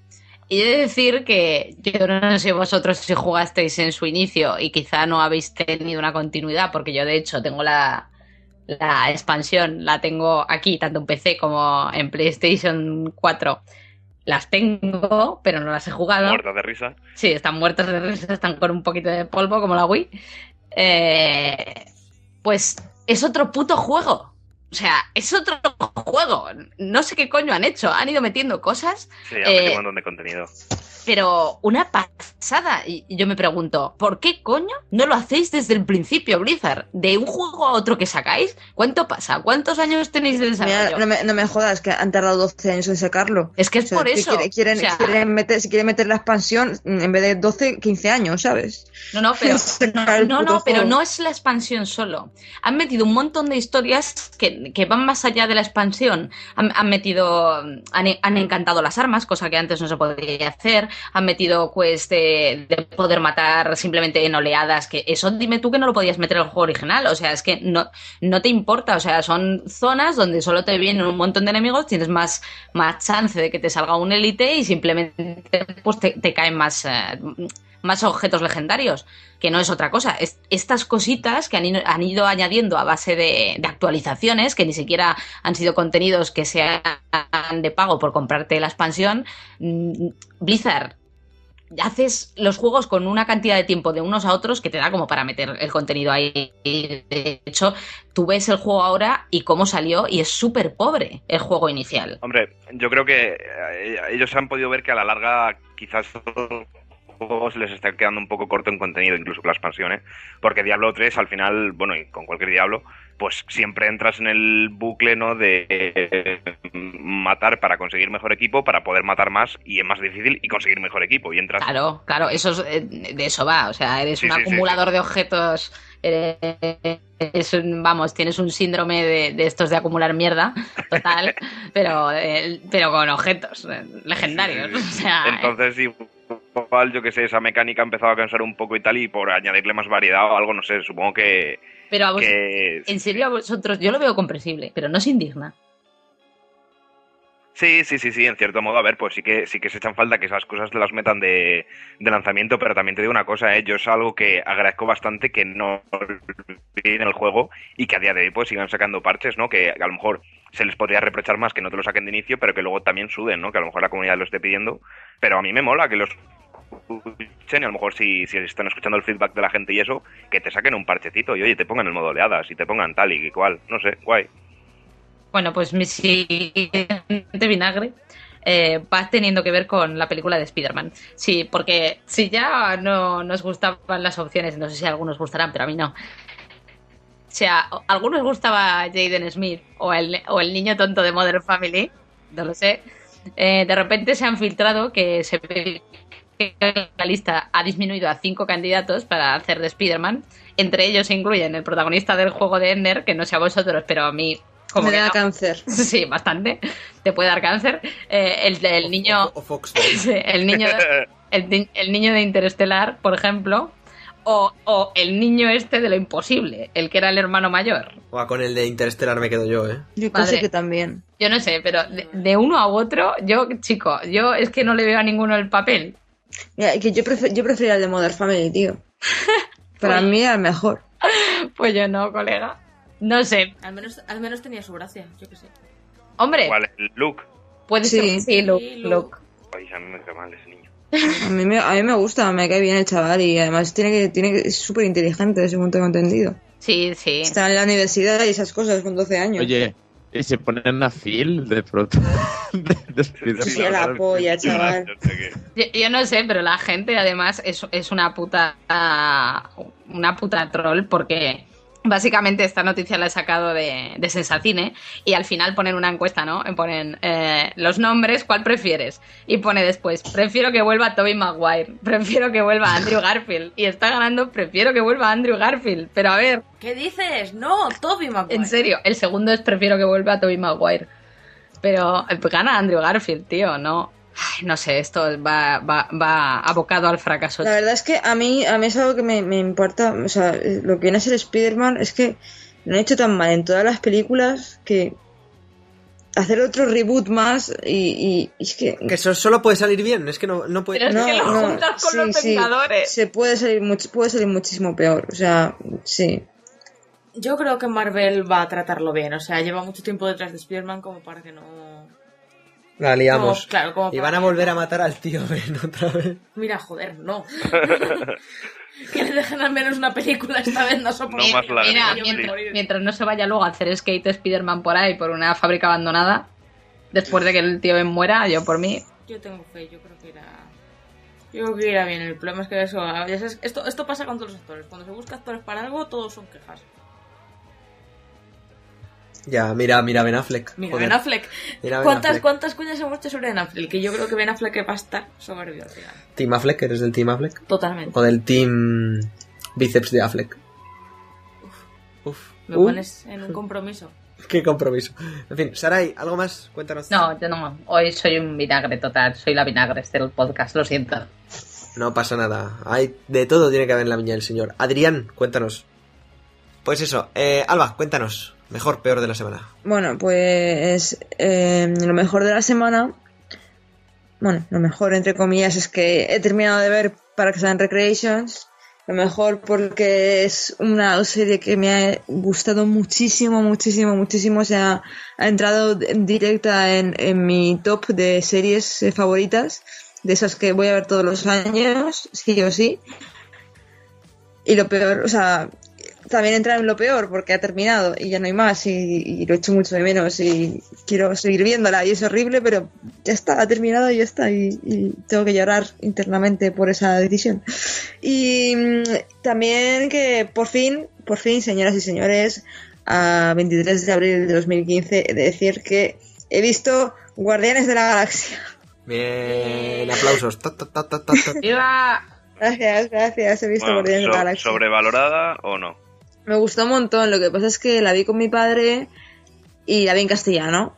Y claro, después de haber visto Parks and Recreations siete temporadas a Chris Pratt en inglés en todos los capítulos, de pronto escucho la voz de Chris Pratt en castellano y me quiero cortar las venas.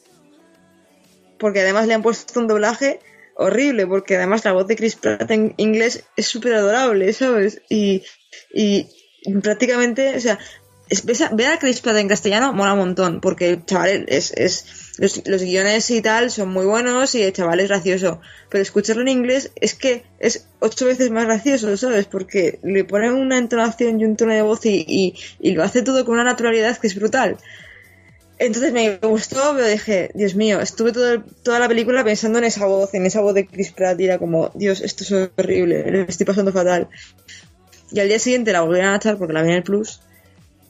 Y mi padre se la volvió a poner porque mi padre es muy de ver películas siempre, o sea, una detrás de otra, las ve 20 veces y no le importa. Y le dije, papá, por favor, voy a poner la película en inglés. Y me dijo, vale. Y la vi en inglés y me gustó 50 veces más. Y me mola un montón, la verdad, está muy chula. Tengo muchas ganas de ver la segunda parte. De hecho, me, por 2017. me han, me, han- me han entrado ganas de ver Los Vengadores y todo, la segunda parte. La, una ya la he visto, evidentemente. Tengo la segunda parte, que tengo ganas de que se estrene y todo. Me entra morriña ahí de, de películas del estilo. Y nada, y lo peor es eso, que sigo trabajando, sigo muy cansada, sigo sin tiempo y sigo sin dinero porque todavía no he cobrado. Así que me dedico a ir a trabajar, volver, cenar y dormir. Y ya está. Y claro, ¿para qué más? ¿Para qué tener vida social? O sea, ¿para qué jugar? Porque ¿para qué disfrutar un poco de, de mi juventud? Claro que sí. Adrián, cuéntanos. Bueno, yo voy a ser el más breve de todos. Eh, más que nada porque lo mejor de la semana ya lo he dicho antes y es que estoy muy contento con el tráiler de Total War Warhammer. Eh, más que nada porque es una franquicia que le tengo mucho cariño desde que era jovencito, jovencito y pintaba las miniaturas y eso. Y yo creo que, me, combinar esas dos, esas dos franquicias pues puede dar lugar a un juego que, que puede ser una pasada y estoy seguro que lo va a ser. Y por otra parte, lo, lo peor eh, ha sido el, la huelga de, de Movistar que hubo entre la semana pasada y, y, bueno, y parte de esta, que a mí me cogí. Sí, exactamente.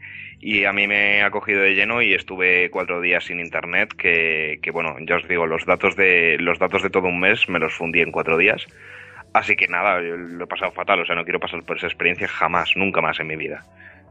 ¿Te acuerdas, ¿te acuerdas de los, los cinco días que estuve yo inter- sin internet en casa? Sí, sí, sí, sí. Ha llegado la factura del móvil. ¿Y? 60 euros. Ole. 60 euros de datos. Sí, sí, sí, sí. Mi Maravilloso. madre, mi madre casi me mata. Es que, es que o sea, internet ya es de necesidad básica hoy en día. Pero, Pero, coño, poneros la tarifa que tengo yo, que son 20 gigas. que me estás contando esa ¿Y tarifa cuánto que es y Infórmame. Es de Yoigo, es de Yoigo. Ah, Pues bueno. son 29, creo. Joder, está de puta madre. Es que no- yo nunca gasto el giga, que si yo tengo un giga, pero es que nunca Ya. lo gasto. Yo Ah, pues yo, eh. yo mucho, lo gastaba mucho, vamos. Yo tengo tres y me los fundí en cuatro días, o sea, locura. Bueno, también es verdad que me bajé el Hearthstone con los datos. O sea, Joder, es que Ah, chaval, que son, son 500 megas. Ya Eso se baja Hearthstone. con wifi, coño. ya, ya, pero no había wifi y había muchas ganas de jugar. Eh, bueno, y nada, pues eso ha sido mi semana más o menos. Está muy liado, así que tampoco tengo nada interesante que contar. Pues bueno, eh, no, no, no pasa nada, eso está muy bien. Y yo lo mejor de la semana, eh, realmente no hay nada bueno ni nada malo, sencillamente. No, habéis visto, habéis visto aquí Peque, pero bueno, no hay nada mejor de la semana. Pero yo qué sé. este, este- le dije a Adri, este no es el XP, que sí, pues vamos a echar una, una foto. Y ah, bueno, mira, eso sería lo malo. Puso una cara de, de- de imbécil y de subnormal. Chiqui, lo que eres. Oye, Joder. Ahora también, también tengo un profundo amor y respeto por ti. No va a perdonar, no, no, no va a perdonártelo nunca.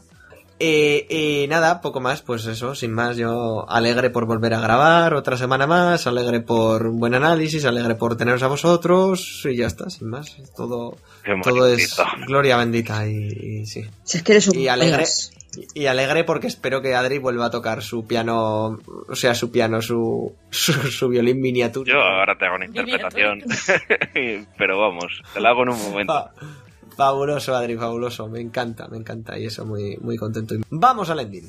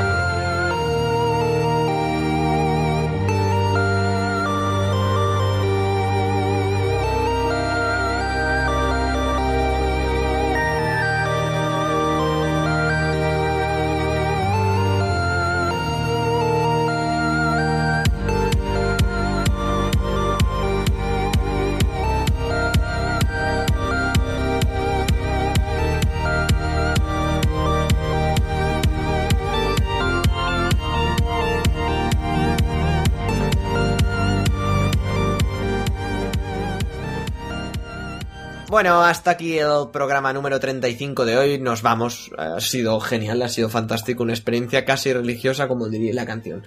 Así que nada, chicos. Alba, nos vemos en el siguiente episodio.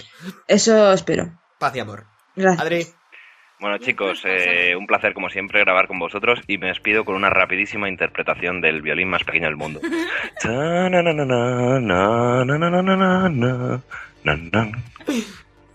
fabuloso. Aquí. Yo es que, yo es que no entiendo nada, de verdad que no. Personal. Claudia, hasta el siguiente. Nos vemos, chicos. Tú tocas el violín.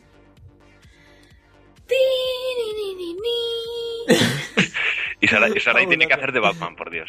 No, no, no. No, Venga, Sa- no. Sarai. quiero aprovechar este momento tan emotivo para, para decirle a Chris Pratt que él y sus bíceps están invitados a venir siempre que quieran. Ay, sí, a mi casa Oh, también. Oye, Hasta la semana que viene. hasta la semana que viene. Chaito. Y, y- y nada, chicos, he sido Guillermo Rico durante todo el podcast, ya lo sabéis, todo fantástico, fabuloso. Sabéis dónde nos podéis encontrar. en Que, se- que sepáis que cuando ya deja el podcast deja de ser Guillermo Rico. Y paso a ser Batman. Soy Batman por las noches, sí, totalmente. Y, no, y nos vemos en el siguiente. Suscribiros y esas cosas. Compartir lo que es importante. Y si os gusta, decidlo. Y si no, también. Hasta el próximo programa. Adiós. Adiós, Hasta luego. besos para todos.